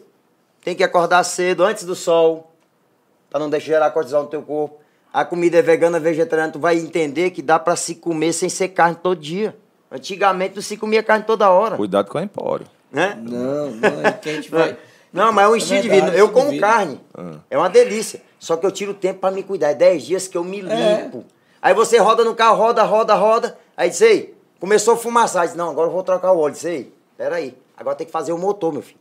Então se você tá comendo, comendo, comendo. Se você ficar três dias sem escovar o dente, de jeito vai ficar a sua boca. Aí só passa comida, meu irmão. Onde você joga comida, que dia que você limpou? Nunca vai ter problema. É verdade. Não, é, isso é verdade. Júnior, isso aí, é, isso aí, isso eu- aí é, é- é- Você é fruto do que você come. Isso aí é, é fato. Isso aí Somos é, o que comemos. É, nós somos o que comemos. E isso aí é muito importante. E que bom que a gente é, às vezes pensava que uma estrutura dessa a gente só poderia ter aonde? Em São Paulo. São Paulo. É, é, Curitiba estado, também tem. Curitiba, né? O estado do Sul. E parabéns pelo seu trabalho. E mais uma vez, eu acho que aqui no Maranhão, com, junto com o Dr. Laércio, vocês vão poder fazer muita coisa de bem para a população. Porque como você vê daquele presidente Duda, já foi mecânico, já fez aquilo outro, hoje você consegue montar uma estrutura dessa, que é justamente, como você a próprio falou, você está levando o pessoal para sua casa para mostrar como é que se pode fazer, cara. Então isso é um negócio fantástico, pô. E o gratificante, ó, veio uma paciente do sul, diagnosticada com câncer no útero. Ela veio e aí eu faço o procedimento da reprogramação emocional, tiramos os traumas da mente, muda a frequência dos neurônios que está na tua mente. Por exemplo, ela tinha medo de elevador. E lá o consultório, lá no, no Calhar, no quarto andar. Vai ter que subir o elevador, ela travou. Eu disse, não, fique tranquilo. Então a gente muda a frequência. Coloquei na mente dela que quando abrir o elevador é uma coisa boa, não vai precisar de subir 400 degraus. Em menos de 30 segundos ela tá lá. Então a frequência que era o quê? Elevador, medo, perigo, socorro, pode parar. Então a gente mudou essa frequência. Tiramos os traumas de infância, ela foi molestada na infância. E o que, que aconteceu? Quatro meses de tratamento depois, ela faz um novo laudo clínico e descobre que não tem mais câncer. Edi, então o câncer tem cura? Se você mudar o teu estilo de vida, o seu corpo limpo e nutrido, não existe doença no corpo que não está sujo. Então é, é estilo de vida. Muito bem. Mas pronto. Professor, eu vou, eu vou aqui, eu vou. Deixa, Professor Dalvino, eu vou chamar eu o vou- professor Dalvino. Certo. Professor Hélio, rapidinho aí. Sou Dalvino. Eu vou, eu vou, eu vou aqui passar aqui a, eh, o doutor professor Dalvino, por favor, vem aqui pa- fazer parte aqui da nossa, nossa bancada e já já eu retorno. Beleza? Professor Hélio, você tá todo. Tá vendo? Verdinho. hoje, né? Verdinho. Verde. Professor, é, Olha, essa, essa bicha vermelha aqui, mas é- professor é, você vai fazer uma pergunta agora, quando terminar eu vou fazer, vou fazer um aqui pro professor. Professor Dalvino, Professor Dalvino, seja, seja bem-vindo aqui a essa, essa bancada aqui. Gente, ó, só um minutinho aqui antes do Dalvino. É, antes dele, dele se apresentar, a gente vai o Dalvino que é o único que é profissional aqui, né, como repórter, né? A gente é só amador. mas é companheiro da gente de luta, é professor, já é um tem... grande profissional. É um grande profissional. Tá com a gente. Professor, fica à vontade. Bom, eu queria primeiro agradecer né, a todos pelo, pelo convite que o, o Hélice me fez para estar aqui hoje e principalmente pela a causa, né? É nobre a presença do nosso é, pré-candidato a- ao governo, é, doutor Laércio. E aí, a gente sabe que, como eles falaram aí, a questão do, da- do, do amadorismo em relação a- a- ao jornalismo, né? E eu acho que faltou alguma coisa, eu já tive conversando, porque eu estava resolvendo outros problemas, pude chegar mais cedo. Faltou você se apresentar. Assim, é, dizer como foi a sua luta até chegar às suas é, é, vamos dizer assim, as suas batalhas, a sua luta, até chegar a ser considerado hoje quem é, quem é doutor Laércio, para chegar até onde você chegou ao terceiro, segundo, eu diria assim, o segundo melhor do Brasil, primeiro do Nordeste, e, e, nas avaliações que são feitas, né? segundo melhor prefeito do Brasil, primeiro melhor prefeito do Nordeste. Então eu queria saber, o público, não sou eu, o público precisa conhecer a sua história de vida. Como foi que você chegou até aqui a ser prefeito da cidade de São Pedro dos Crentes? Olha, professor, é, ser prefeito era um sonho de uma vida inteira. As pessoas que já que já veem os podcasts, que me acompanham, elas já conhecem já de có e salteado. Mas assim, foi uma criança que nasceu numa cidade chamada Marcos Parente, no Piauí. E lá eu convivi com muita alegria o dia a dia de uma cidadezinha pequena. E conheci também muita pobreza. É, sempre tive vontade de ter uma casinha, às vezes é por isso que as pessoas não sabem porque tanto que eu faço casa, por que eu dou o meu salário é, para fazer casas, é porque era a vontade que eu tinha na vida de ter uma casinha, né, que me desse que me desse é, é, é a tranquilidade de entrar para dentro, dormir, acordar, sem me preocupar se ela ia cair, se a chuva ia derrubar. Então, é, foi era uma, uma criança que era uma criança feliz, mas que uma criança que tinha trauma. Uma, meu maior trauma, meu trauma, o maior trauma da minha vida era não ter uma casinha que, olha, eu lembro como se fosse hoje, é uma parede, uma parede que dividia o quarto do meu pai e o, e o quarto meu e do meu irmão, era, era rachada. Então a gente tinha medo, eu dormia e tinha medo daquela parede cair ou para o lado de cá ou para o lado de lá. Então, é o maior trauma que eu tenho na minha vida, o trauma de infância que eu tenho na minha vida, era o trauma dessa casinha que eu vivi. Então, é, no dia que eu me tornei o médico, o primeiro salário que eu fiz foi para derrubar aquela casinha e fazer outra. Meu primeiro salário de médico na cidade de Antônio Almeida foi para levar esse dinheiro e fazer uma nova casa para o meu pai. Aí quando eu fiz aquela casinha foi que eu comecei a dormir, sem trauma. Parece que aquele trauma acabou, mas eu fiz questão de destruir, porque era um trauma que eu tinha na minha infância. E é por isso que eu faço casa até hoje. Até hoje eu faço casas. E eu dizia quando eu era pequeno, eu vou ser prefeito. Eu vou ser prefeito. Porque eu vi um prefeito jogar bombom para as crianças. E eu era uma daquelas crianças. Então eu vi aquela atitude, que atitude linda. Quando eu crescer, eu vou ser igual aquele homem. Eu vou ser igual aquele homem.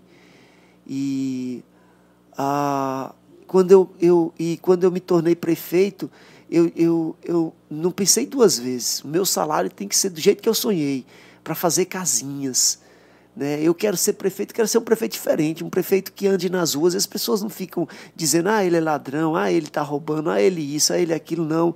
Eu faço questão de fazer prestação de contas em praça pública todo ano. Todo ano eu faço prestação de contas, né? E, e para que as pessoas possam ver cada centavo, onde foi que foi gasto cada centavo. E eu tenho dito que se brincar, se for fazer um levantamento, uma auditoria naquela cidade, de cada centavo que entrou e cada centavo que foi investido, eu acho que vão chegar a um detalhe. Vão chegar a um detalhe de que eu coloquei dinheiro meu lá dentro.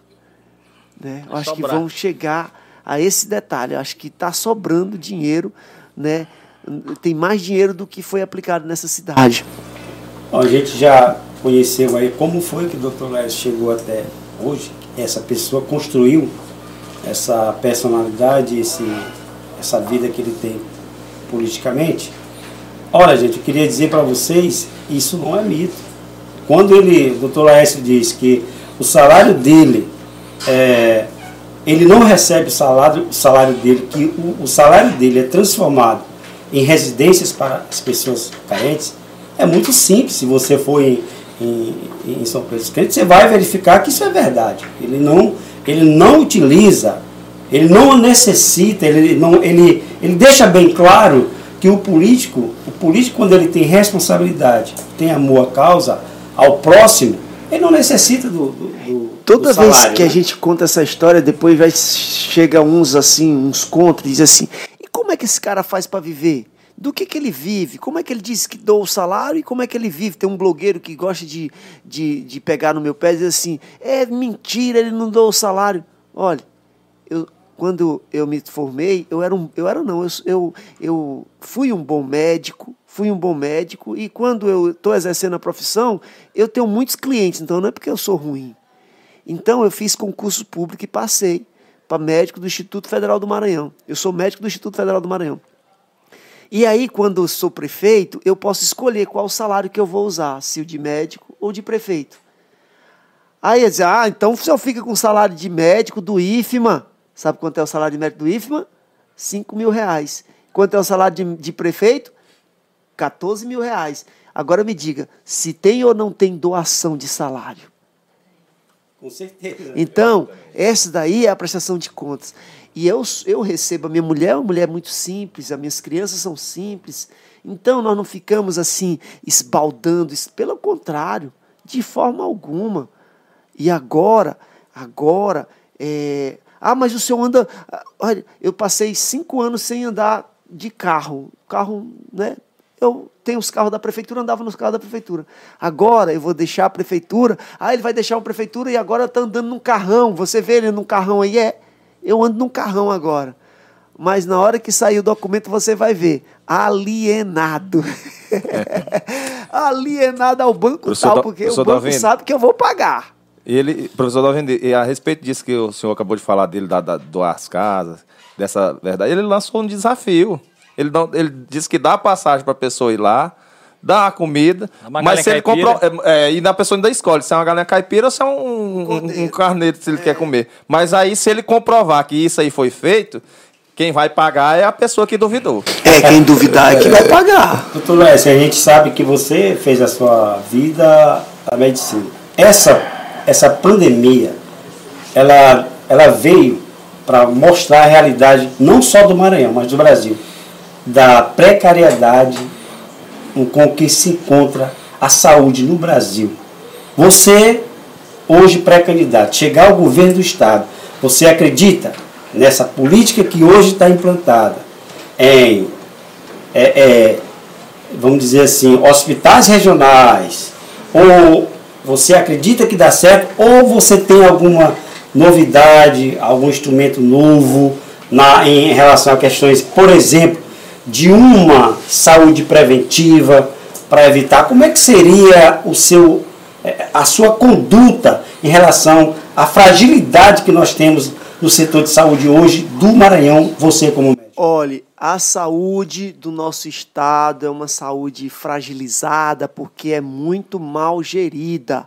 Aí tu diz assim: ah, doutor, isso é porque o senhor é crítico, quanto mais desse governo. Não, é muito simples. Vem cá, me perdoe os médicos, mas no dia que eu for governador desse estado, o meu secretário de segurança pública não vai ser médico, muito menos enfermeiro e de forma alguma um psicólogo ou um, um assistente social, de jeito nenhum.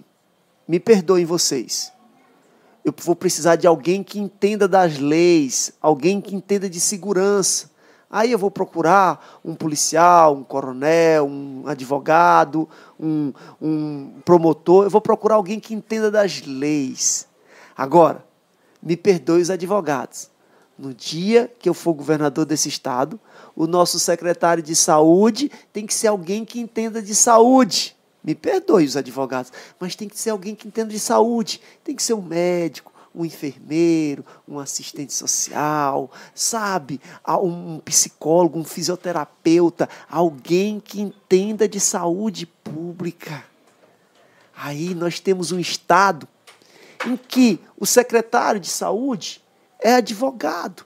Aí o cara está aprendendo a fazer saúde, ele não sabe quanto é que custa, quais os fios utilizados lá no centro cirúrgico, quanto é que custa uma enfermaria durante o dia de medicamentos, dependendo da, da, da doença que está ali, aquela enfermaria, quanto é que vai custar. E pelo contrário, quando chegou no governo, os hospitais, os municípios, coitados dos prefeitos, tinham ganhado 70 hospitais de 20 leitos e o governo contribuía com 140 mil reais para cada prefeito investir na saúde dos seus, dos seus é, é, hospitais. Eu sei que muitos lavavam esse dinheiro, mas era um dinheiro que ajudava a fazer aquela saúde. E depois ele chegou e colocou só, diminuiu pela metade, é só 70 mil para cada cidade. Seis meses depois, ele não dava mais, era nada. Ainda hoje se vive sem nada. Os hospitais, se quiserem, que se fechem. Aí o que, que acontece? Você tem hospitais públicos fechados ou funcionando a meia boca, que não faz procedimento nenhum nas cidades pequenas. Aí, o que, que acontece nas grandes cidades e médias cidades? Recebe uma grande quantidade de doentes das cidades vizinhas que davam para resolver nas suas cidades. Nas suas cidades. Na minha cidadezinha, Lá a gente resolve a clínica cirúrgica. Lá a gente só não faz a cirurgia ortopédica, neurológica, né? urológica, a gente não faz esse tipo de cirurgia. Mas lá você tira o útero, lá você tira a vesícula, lá você faz uma hérnia, você faz uma períneo, você faz uma apendicite. E poucas faz o parto, poucas cidades fazem isso. E se você colocar recurso público nas pequenas cidades e exigir um compromisso dos seus gestores de que pós, passam a ter responsabilidade em fazer esses procedimentos nas suas cidades, você vai diminuir a quantidade ou abarrotamento dos grandes centros, dos médios centros de saúde, com coisas que davam para ser resolvidas nas pequenas cidades. Essa é ter um pouquinho de, de inteligência para fazer saúde. Então, se você faz isso, você já desafoga com propriedades os grandes e os médios centros. Sabe? Então, e investir na saúde preventiva é tudo. E mas investir de verdade na saúde preventiva, investir de verdade sem demagogia. E você dá ao prefeito e cobre. Não fique esperando que o vereador vá é, investigar se o dinheiro está bem. Não vá, não, porque não dá certo. Olha, me perdoe, mas a realidade é essa. Não, não dá certo. Muitos, lá na minha cidade, não vou longe, na minha cidade, vez ou outra, eu tenho que dizer: você já foi lá na Secretaria de Finanças saber quanto é que temos na, na, na, na, na é, é, é, conta tal, conta tal e conta tal, Fundeb, FUS?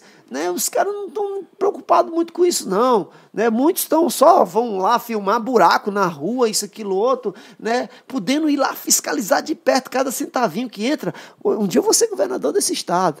E nós vamos fomentar as prefeituras com dinheiro público mas nós vamos cobrar cada centavinho. Nós vamos ter uma equipe que vai estar indo nas cidades, saber direitinho, prestar contas. Os contratos não vão chegar lá na tua cidade só de quatro em quatro anos, ou só de oito em oito anos, ou, ou só se tu for adversário do governador, não.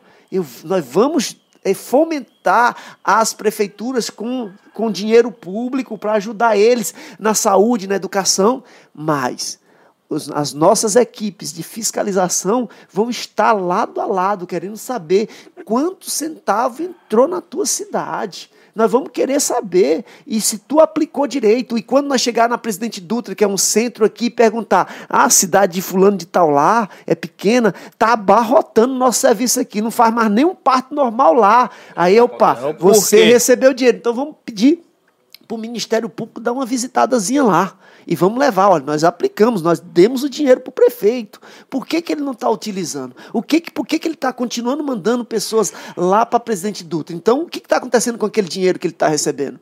É isso que tem que acontecer, tem que ter gestão. E às vezes você tem que dar um empurrão para o gestor fazer a sua parte. Dar um empurrão. Às vezes os caras dizem, rapaz, doutor, os caras não gostam de ti. Quem não gosta de mim é quem é injusto quem não gosta de justiça. Quem gosta de justiça vibra com o nosso discurso. Quem gosta de justiça vibra com a nossa fala. Agora, quem quer viver de injustiça, quem quer viver de maz, da mazela do povo, quem quer viver da, quem, faz, quem quer fazer política com a fome, é que tem raiva de mim. Quem quer lavar nota, nota fria com dinheiro público é quem tem raiva de mim. E olha, você pode ficar com a raiva que você quiser. Mas preste atenção, tu está ouvindo o próximo governador do estado do Maranhão, cara. Então, vamos fazer gestão. Vamos fazer gestão. Aproveitando essa vou... oportunidade você falou aí em relação às dificuldades, eu não vou mais falar sobre a educação, porque você já, uhum. a gente já, já falou muito sobre isso. Nós sabemos, é, as pesquisas, o IBGE mostra, nosso estado, infelizmente, é o último colocado sempre com a maior, maior índice de pessoas que vivem abaixo da linha da pobreza. Doutor Laésio, governo do Maranhão, o que fazer para melhorar, para alavancar esse, alavancar esse, esse índice, melhorar é, é, esse índice do Maranhão? Olhe, a pobreza é um fato criado pelas políticas públicas implementadas nesse Estado. E elas fazem com que os políticos sobrevivam então, é acabar é quase que impossível, mas diminuir é altamente possível. E como libertar um povo que está passando fome? É, é, é simples. É diminuir impostos, diminuir a carga tributária de quem realmente emprega, para que o povo tenha emprego. Porque não adianta, não tem fórmula mágica. Não é dando dinheiro que você vai mudar um povo, mas é dando educação. E para isso, tu tem que fomentar esse povo. Então, tu tem que dar uma saída para ele. Só que no Maranhão, de imediato, nós temos que criar meios de gerar emprego e renda. Porque se nós dermos o emprego para o pai de família, ele vai mudar de vida. Ele vai sair da pobreza extrema e vai passar a ser um pobre, mas um pobre que pode comer na sua casa, com a sua família. Com dignidade. Com dignidade. Você acha. Hoje eu passei na cidade do vice-governador do estado. Um restaurante popular, um restaurante popular lotado de famílias para comer. Aí, tu, tu acha que eu achei aquilo bonito? Olha, aquilo mostra que o povo não tem mais dignidade nem para se alimentar. É famílias inteiras na fila, na fila para comer para comer. E eles acham isso bonito. Se na, ele se orgulha. Vários... Abrimos um restaurante popular na minha cidade. Meu Deus, tinha que ficar orgulhoso. Era de ver uma fábrica abrir na tua cidade, Brandão.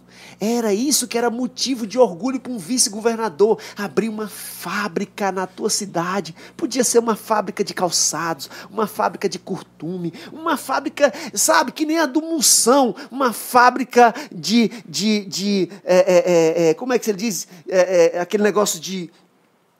de bicicleta, liga de bicicleta nem que fosse de liga de bicicleta, ele é, sabe, uma fábrica para gerar emprego e renda. Agora fica, ó, oh, vamos abrir mais um restaurante popular. Outro dia um, um, secretário chegou lá na minha cidade, vamos abrir um restaurante popular em São Pedro dos Crentes. Aí acabou acabou com a graça do cara que vende um, três, cinco pratos de comida durante uma, uma, uma, tarde lá. Acabou com o cara, acabou com o ânimo do cara, o cara vive daquilo. Aí chega um restaurante popular com uma, uma iniciativa eleitoreira, eleitoreira, eleitoreira, porque é na casa do cara que diz que quer ser governador do estado. Aí ele vai chegar com a atitude eleitoreira de fazer um restaurante popular para as pessoas se alimentarem de um real, né? Tirar o pão daquele coitado que vendia um pratinho de sete reais, oito reais, perfeitamente, né? Para é, para é, fazer. Ah, agora nós vamos envergonhar esse prefeito, vamos implementar políticas.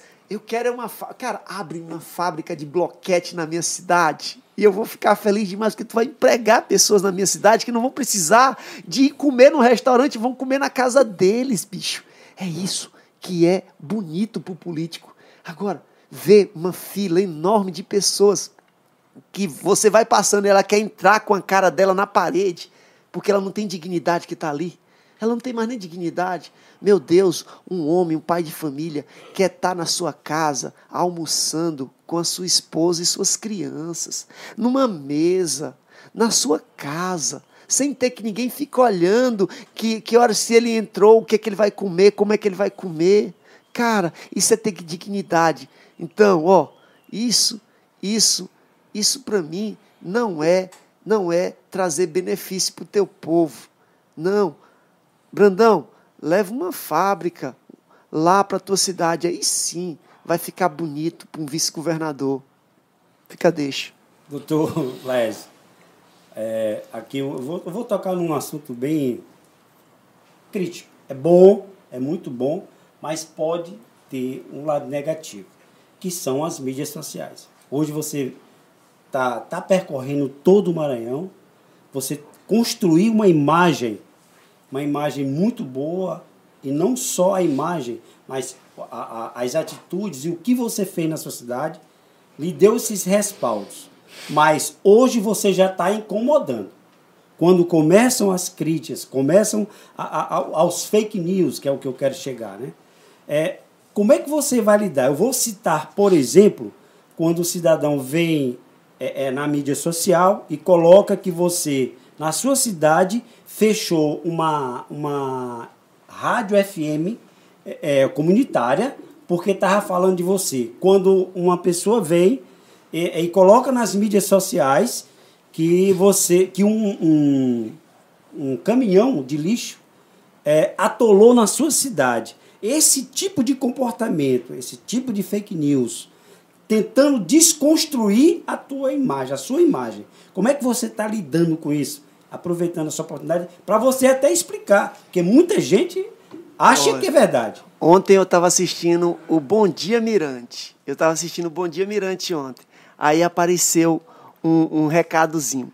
Foto da rua atrás do hospital em São Pedro dos Crentes. Aí estava lá o nome do cidadão, o mesmo cidadão que fez a imagem da frente da, da, da rádio, mesmo que faz as imagens do, do, do caminhão, mesmo que faz um, um desabafo né, sobre o prefeito. A mesma pessoa, sempre a mesma pessoa, sempre a mesma pessoa. A Mirante, o Bom Dia Mirante, mostrou lá, fulano de tal, mostrando, olha as condições da rua atrás. Isso ontem. Isso é bom sinal. Isso, no Bom Dia Mirante. Isso é um bom sinal. É, um bom sinal, é sinal isso. de que a prefeitura de São Pedro dos Crentes, o prefeito, o gestor, está chamando a atenção do Maranhão inteiro. Eles acham que dessa forma eles vão denigrir minha imagem. Agora vem cá, você que postou isso, você do Bom Dia Mirante, que eu não tenho medo, me processe se eu estiver mentindo, porque tá aqui a provinha que vocês veicularam. Vocês não. É é uma imprensa tão negativa, mas tão podre, que não dá nem direito de resposta ao prefeito. A rua atrás do hospital, ei, Mirante, a rua atrás do hospital é um loteamento privado. Já ouviram falar em loteamento privado? Estou com um advogado aqui. loteamento privado é, é, regido pela lei 6766, que diz que tem que ter ruas pavimentadas, é, esgoto, água potável e, e energia. energia. Opa, vem cá, Mirante. Vocês deviam dar o direito de resposta, mas não dão direito de resposta porque é uma imprensa não vou falar, senão meus militante. Vamos dizer assim. Vamos dizer assim não, é a imprensa é militante. A imprensa é desse jeito, a imprensa, a maioria da imprensa desse estado vive da. da eu até respeito, né, coitados. Se não for o dinheirinho do governo do estado, morrem de fome, né? Passa, um monte de gente vai ficar desempregado. Então eu respeito vocês por isso. Vocês, vocês têm que viver colado no governo, senão morrem de fome. Coitados de vocês, né? Que imprensa fraca que vive de migalhas do governo. Triste, mas se fosse uma imprensa séria, dava direito de resposta ao, ao, ao, prefeito. Olhe, a rua atrás do hospital é um loteamento privado. Lá se vende lote. Onde vende lote é privado. Onde se vende lote tem que ter respeito à rua. Aí, olha, a, o, o, a pessoa que, que criticou porque o, o, o, caminhão do lixo, bem novinho, atolou ó, o caminhão do lixo. Você percebeu que o caminhão do lixo é zerado. Zerado o caminhão do meu lixo. Isso ninguém vê, né? Ninguém vê. Eu vi. O caminhão é zerado. O caminhão é zerado. A rua é que tá cheio de olho d'água, como chama lá no sertão. Cheio de nascente a rua. Quando chove, vira um monte de nascente. Quem conhece a minha São Pedro dos Crentes sabe. As ruas, às vezes dentro das casas, tem uma casa lá que durante o inverno os donos saem. Por quê? Porque viram uma nascente de águas. Uma terra muito rica de água. Olha, de novo, você que viu aquele vídeo, é um loteamento privado. Se você duvida, eu pago as tuas passagens de ida e de volta de novo. Ainda te dou alimentação, bonito. Agora, para isso, tu tem que provar que lá era a rua de, de competência da prefeitura. É loteamento privado. Pergunta aquele senhor lá que disse: Eu vou morar nessa porcaria. Pergunta a ele se ele foi, se aquele lote foi a prefeitura que deu para ele, ou se ele comprou do dono do loteamento. Sabe? É isso que acontece. Agora eu fiquei feliz demais, sabe por quê? Porque vocês veicularam, vocês estão jogando o prefeito do São Pedro dos Crentes longe, mais longe, longe, longe, longe. Daqui a pouco eu sou governador desse estado sabe? E com a ajuda de vocês, fazendo, essa, fazendo essas reportagens, sem dar direito à resposta ao gestor. E com relação à rádio, olhe, você pode muito bem ligar ela, ela ela está lá naquela no sistema da Radiosnet. Veja se aquela informação é verdade. É só ligar ela na frequência, né? A Rádio Farinha FM 87,9, se eu não me engano. Veja se ela está fechada. Veja se prefeito tem capacidade de fechar. A rádio comunitária já está dizendo, é da comunidade, não é de prefeito.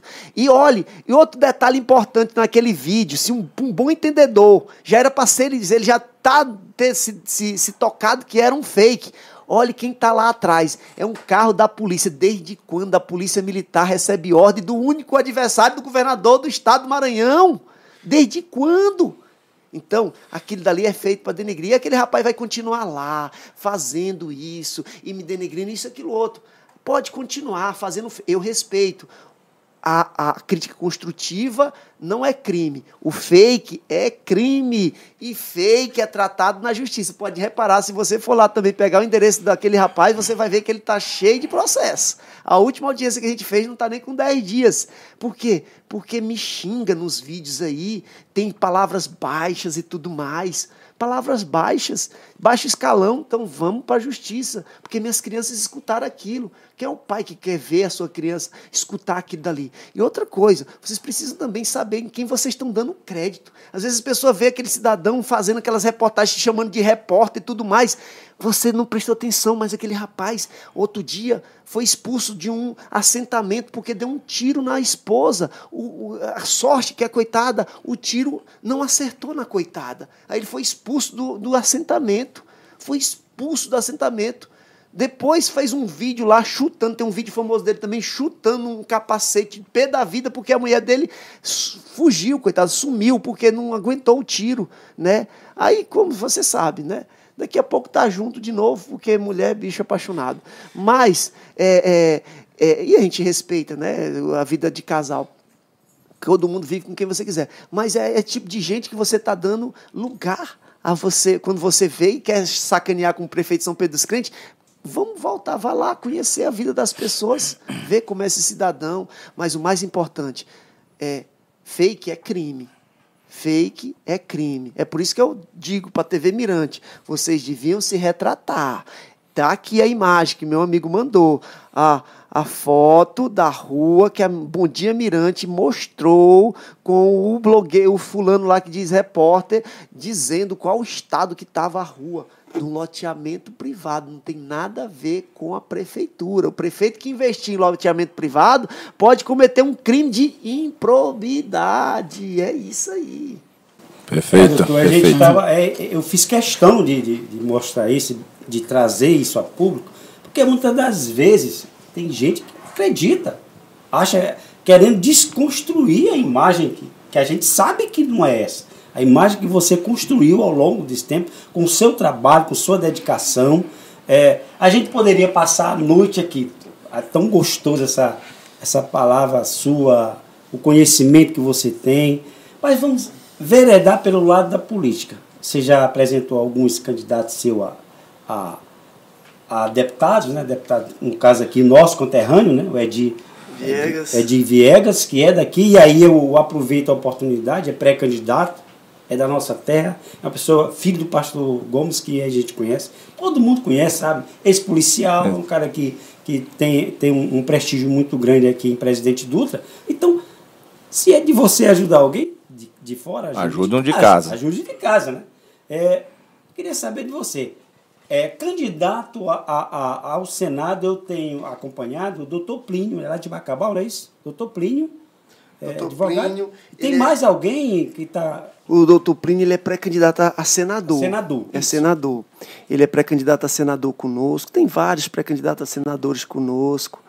Ahn, temos vários pré-candidatos a deputado estadual, são mais de 80 nomes. Hoje quem está comigo é o Edi Viegas, está comigo o Félix lá de Santa Helena, está comigo a minha amiga é sempre eu- Elizabeth lá, Elizabeth Afonso lá de Timon também está aqui comigo, acompanhando essa caravana. Todo lugar que a gente vai, sempre tem um ou outro acompanhando e acreditando. E são pessoas que a gente vai levando porque a gente acredita também. São pessoas sérias, pessoas que querem ver a política transformada, são pessoas que querem ver a política mudada, são pessoas que querem dar algo de si para a política né? e para e e o povo. Não são pessoas que estão buscando se, se enriquecerem. Não, são pessoas que lutaram, que vieram lá de baixo, assim como eu, e que sentiram o gosto do que é ruim e do que é bom, né? mas com trabalho. O Júnior falou que nós somos independentes, né?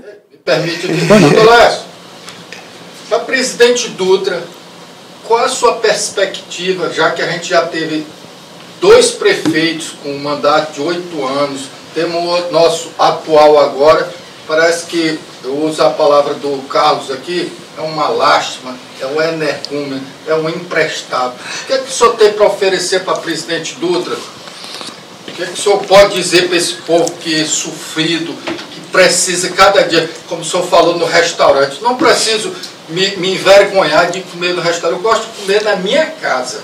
E quando o senhor falou uma coisa bonita, eu Só- queria saber o que, é que o senhor É só, só para o público que está acompanhando entender, isso é, o pessoal que completo. está acompanhando aqui, né, no, no auditório com a gente, a, a entrevista do Dr. Lécio.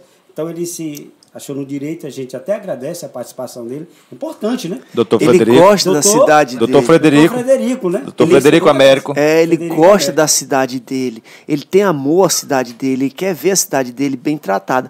Eu queria, é, não vou retratar com as mesmas palavras, né? Mas queria mandar um abraço para o prefeito local que algum tempo atrás é, me, me, é, me convidou para almoçar na casa dele antes de ser prefeito. Me convidou para ir na casa dele. Almocei com a família dele. Me mostrou que era bolsonarista, que já tinha pago até é, um- uma janta para o Bolsonaro quando ele ainda era deputado. Um homem que é cheio de, de projetos. É, que pena que eu estou passando dia após dia, nunca mais recebi um convite para almoçar na tua casa. É, às vezes as pessoas, quando, é, quando não estão no poder, o poder não é para todo mundo. Às vezes o poder, o poder é pior do que a riqueza. Né? Porque às vezes o poder sobe a cabeça, a riqueza nem sempre corre a- corre- é, sobe a cabeça, mas o poder muito sobe a cabeça. Então, eh, que bom que tantos outros homens que me visitaram, que queriam ser prefeito e que depois viraram prefeito e que depois viraram as costas para mim, que agora eu sou uma pessoa não grata quando passa por perto, já não enxerga mais em mim virtudes. Antes, antes eu era tão virtuoso. Hoje eu não tenho mais virtude nenhuma, porque as pessoas chegaram onde queriam. Então, é, é, quero crer que é, o, o- prefeito de, de, de Presidente Dutra tem tudo para fazer um governo espetacular aqui. É um homem dos mais ricos desse estado. Eu não acredito que ele seja um, um corrupto. Pelo contrário, ele não precisa corromper, porque tem muita riqueza. Daria para fazer um, um- um governo extraordinário extraordinário. Por quê? Porque podia fazer para quem precisa, para quem realmente precisa. E um conselho meu é simples, cara. Faz um governo de justo. Faz um governo de justo. Um conselho que eu te dou, abdica do teu salário, não precisa de salário de prefeito, né? Outro conselho que eu te dou, cara, não bota família nenhuma, não bota familiar, teus familiares não precisam, não bota família no governo não, que é para teu povo sentir que você que é, é um homem justo. E o mais, é começa a andar mais pelas ruas da tua cidade, ver os problemas de perto e vem consertar, sabe? É isso que o povo quer de um prefeito. O povo gosta do, de ver o prefeito, de ter ele ali por perto e ver ele como um homem justo. Então, o prefeito de Presidente Duda tem tudo para fazer um, uma gestão espetacular, porque ele não precisa de dinheiro. E quem, e quem, quem se corrompe é quem precisa de dinheiro ou quem tem amor a dinheiro. Eu tenho certeza que ele é um homem, um homem que tem tudo para fazer um governo espetacular. No, no, momento não se aplica a realidade. Isso aí é apenas conselho do nosso pré-candidato a governador, que, mas não se aplica à realidade. O que nós vimos hoje aqui em Presidente Dutra é completamente diferente disso. A família é, é, está empregada na prefeitura, é, é, é filho, é genro, é, o prefeito não, não abre mão disso. Isso aí são bons conselhos são pessoas que têm é, é, caráter, como o senhor, como pré-candidato ao governo do Estado, que é, está prefeito de São Pedro dos Crentes, que mostrou uma boa administração. Isso é, é, é caráter. Isso é uma pessoa que se apresenta para o povo do Estado do Maranhão. É, esses conselhos não está sendo seguido aqui. É, é, Carlos Alberto, eu deu, Carlão, eu dizer uma coisa. A gente já está estourando o tempo, né, Júnior? Eu só queria que o doutor Laércio fizesse uma análise da situação política hoje. Como é que você avalia? Candidato do governador, o vice-governador Carlos Brandão, grupo. Governador sendo saindo candidato a senador e apoiado pelo Everton. O que, que aconteceu? É que você avalia esse momento? Que situação? O que, que nós podemos perceber nessa, nessa situação, nessa manobra que estão tentando fazer? Eu acho assim, eu acho que esses caras pensam que o povo tá, é burro. Eu acho que, que esses caras pensam que o povo é burro. Um dia o cara faz, o cara faz uma reuniãozinha, aí três minutos depois tem um vídeo postado na internet. Um vídeo já pronto. Né? Ah, eu fui pego de surpresa, o vídeo já estava pronto. Não, porque se dividiram, agora se apartaram, vão, vão dividir, agora vão, vão virar oposição. E no dia seguinte estão lá na Assembleia trocando afagos, sorrisos e fazendo fotos.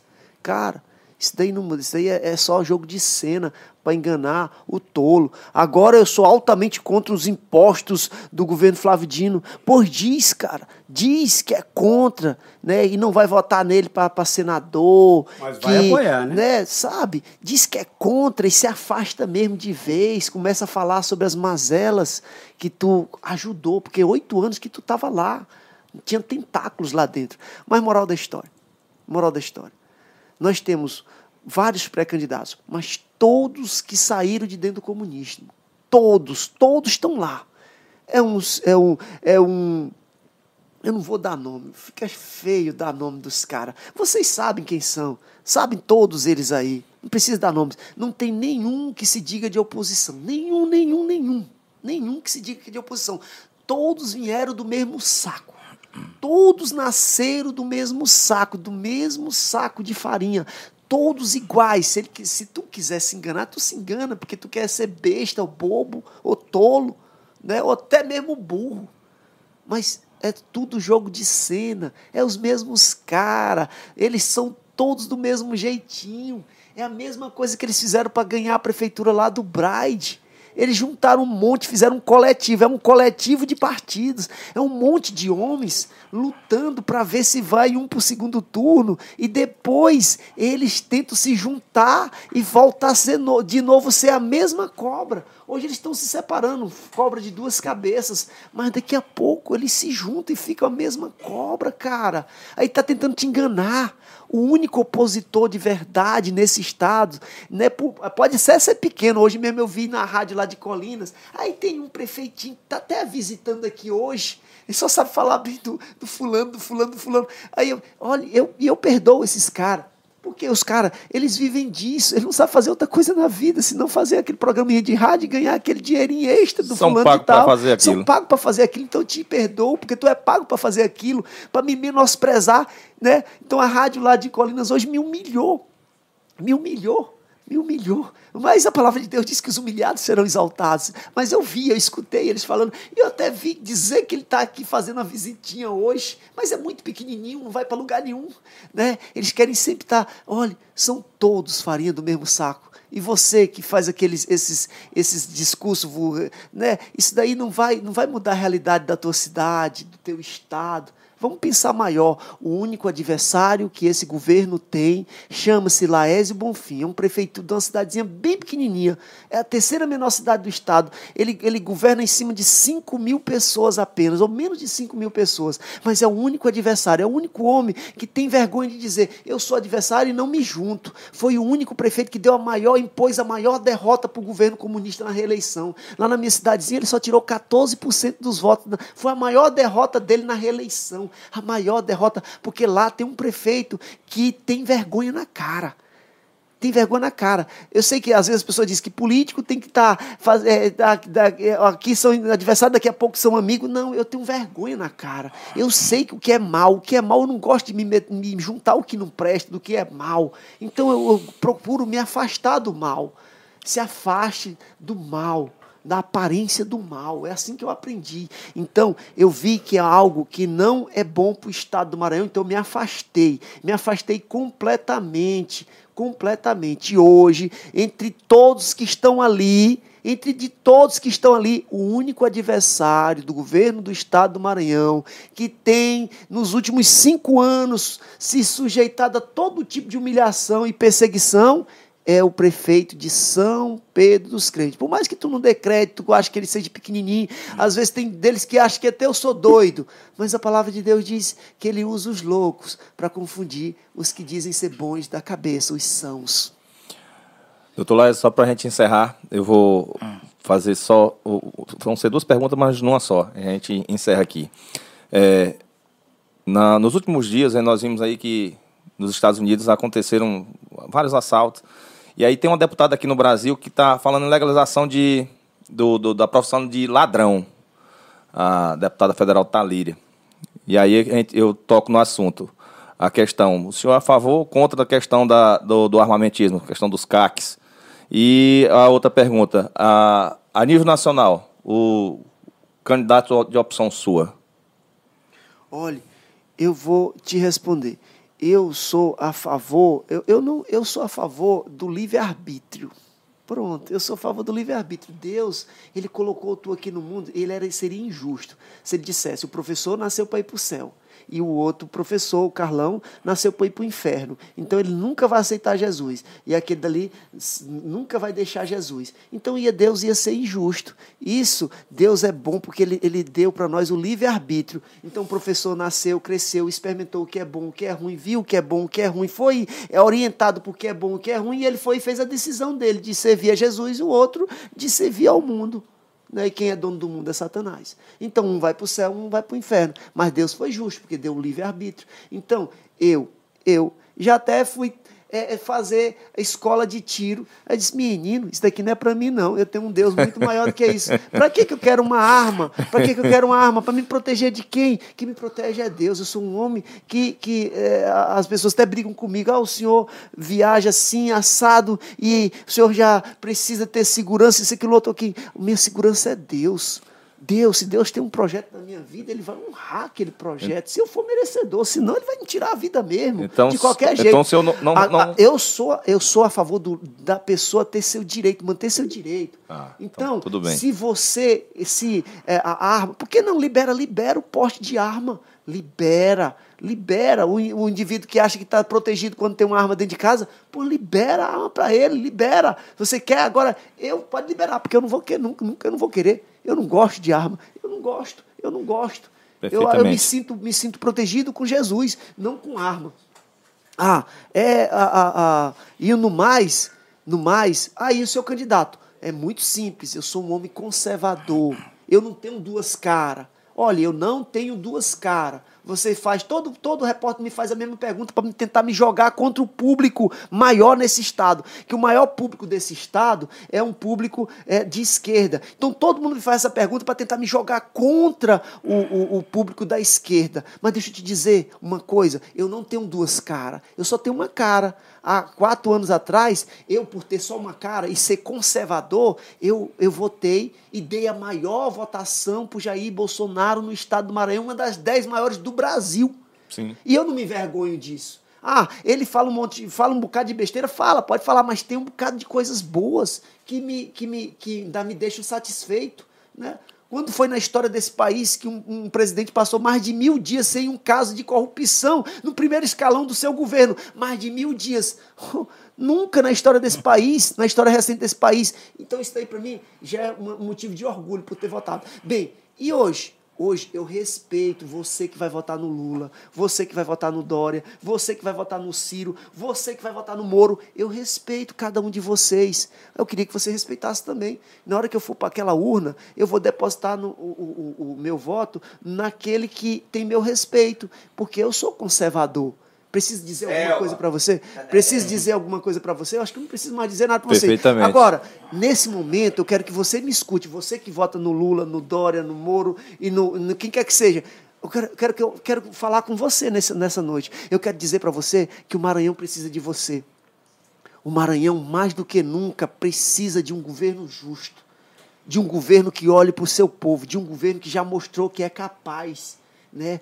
O Maranhão não aguenta mais ter 400 mil famílias vivendo na extrema pobreza. O Maranhão não pode mais viver com 17,2% da sua população desempregada. O Maranhão não, não pode mais viver com a maior população analfabeta do país. O Maranhão não pode mais viver com um milhão de suas famílias vivendo do Bolsa Família. O Maranhão não pode viver com tantas mazelas tendo uns lençóis, um delta, as cachoeiras, tanta soja, tanto milho, tanto peixe, tanto calcário, tanta banana, o Maranhão, tantas terras ricas. O Maranhão não pode viver da notícia do IBGE, que é o estado mais pobre da federação, tendo que ver tantas riquezas. Eu fui na Godofredo Viana e vi a maior mineradora de ouro a céu aberto do Brasil, aqui em Godofredo Viana. É Maranhão? Ah, é Maranhão? A maior mineradora de ouro do Brasil. E nós vivemos no estado que o IBGE diz e crava, mais pobre. Sabe por quê? Porque é governado por pessoas que querem manter o povo refém da extrema pobreza, das mazelas sociais, para pegar o voto, comprar o voto. Meu muito obrigado a todos. E olha, eu vou terminar. Eu vou terminar porque eu preciso terminar. Eu preciso terminar chocando você que está me vendo do outro lado da telinha. Você está ouvindo o futuro e próximo governador do estado do Maranhão. E esse estado nunca mais vai ser o mesmo, porque vai ser governado por um homem justo. Um grande abraço a todos vocês e que Deus abençoe a todas as famílias. É isso aí, meu povo. Eu creio. PKCast, o original.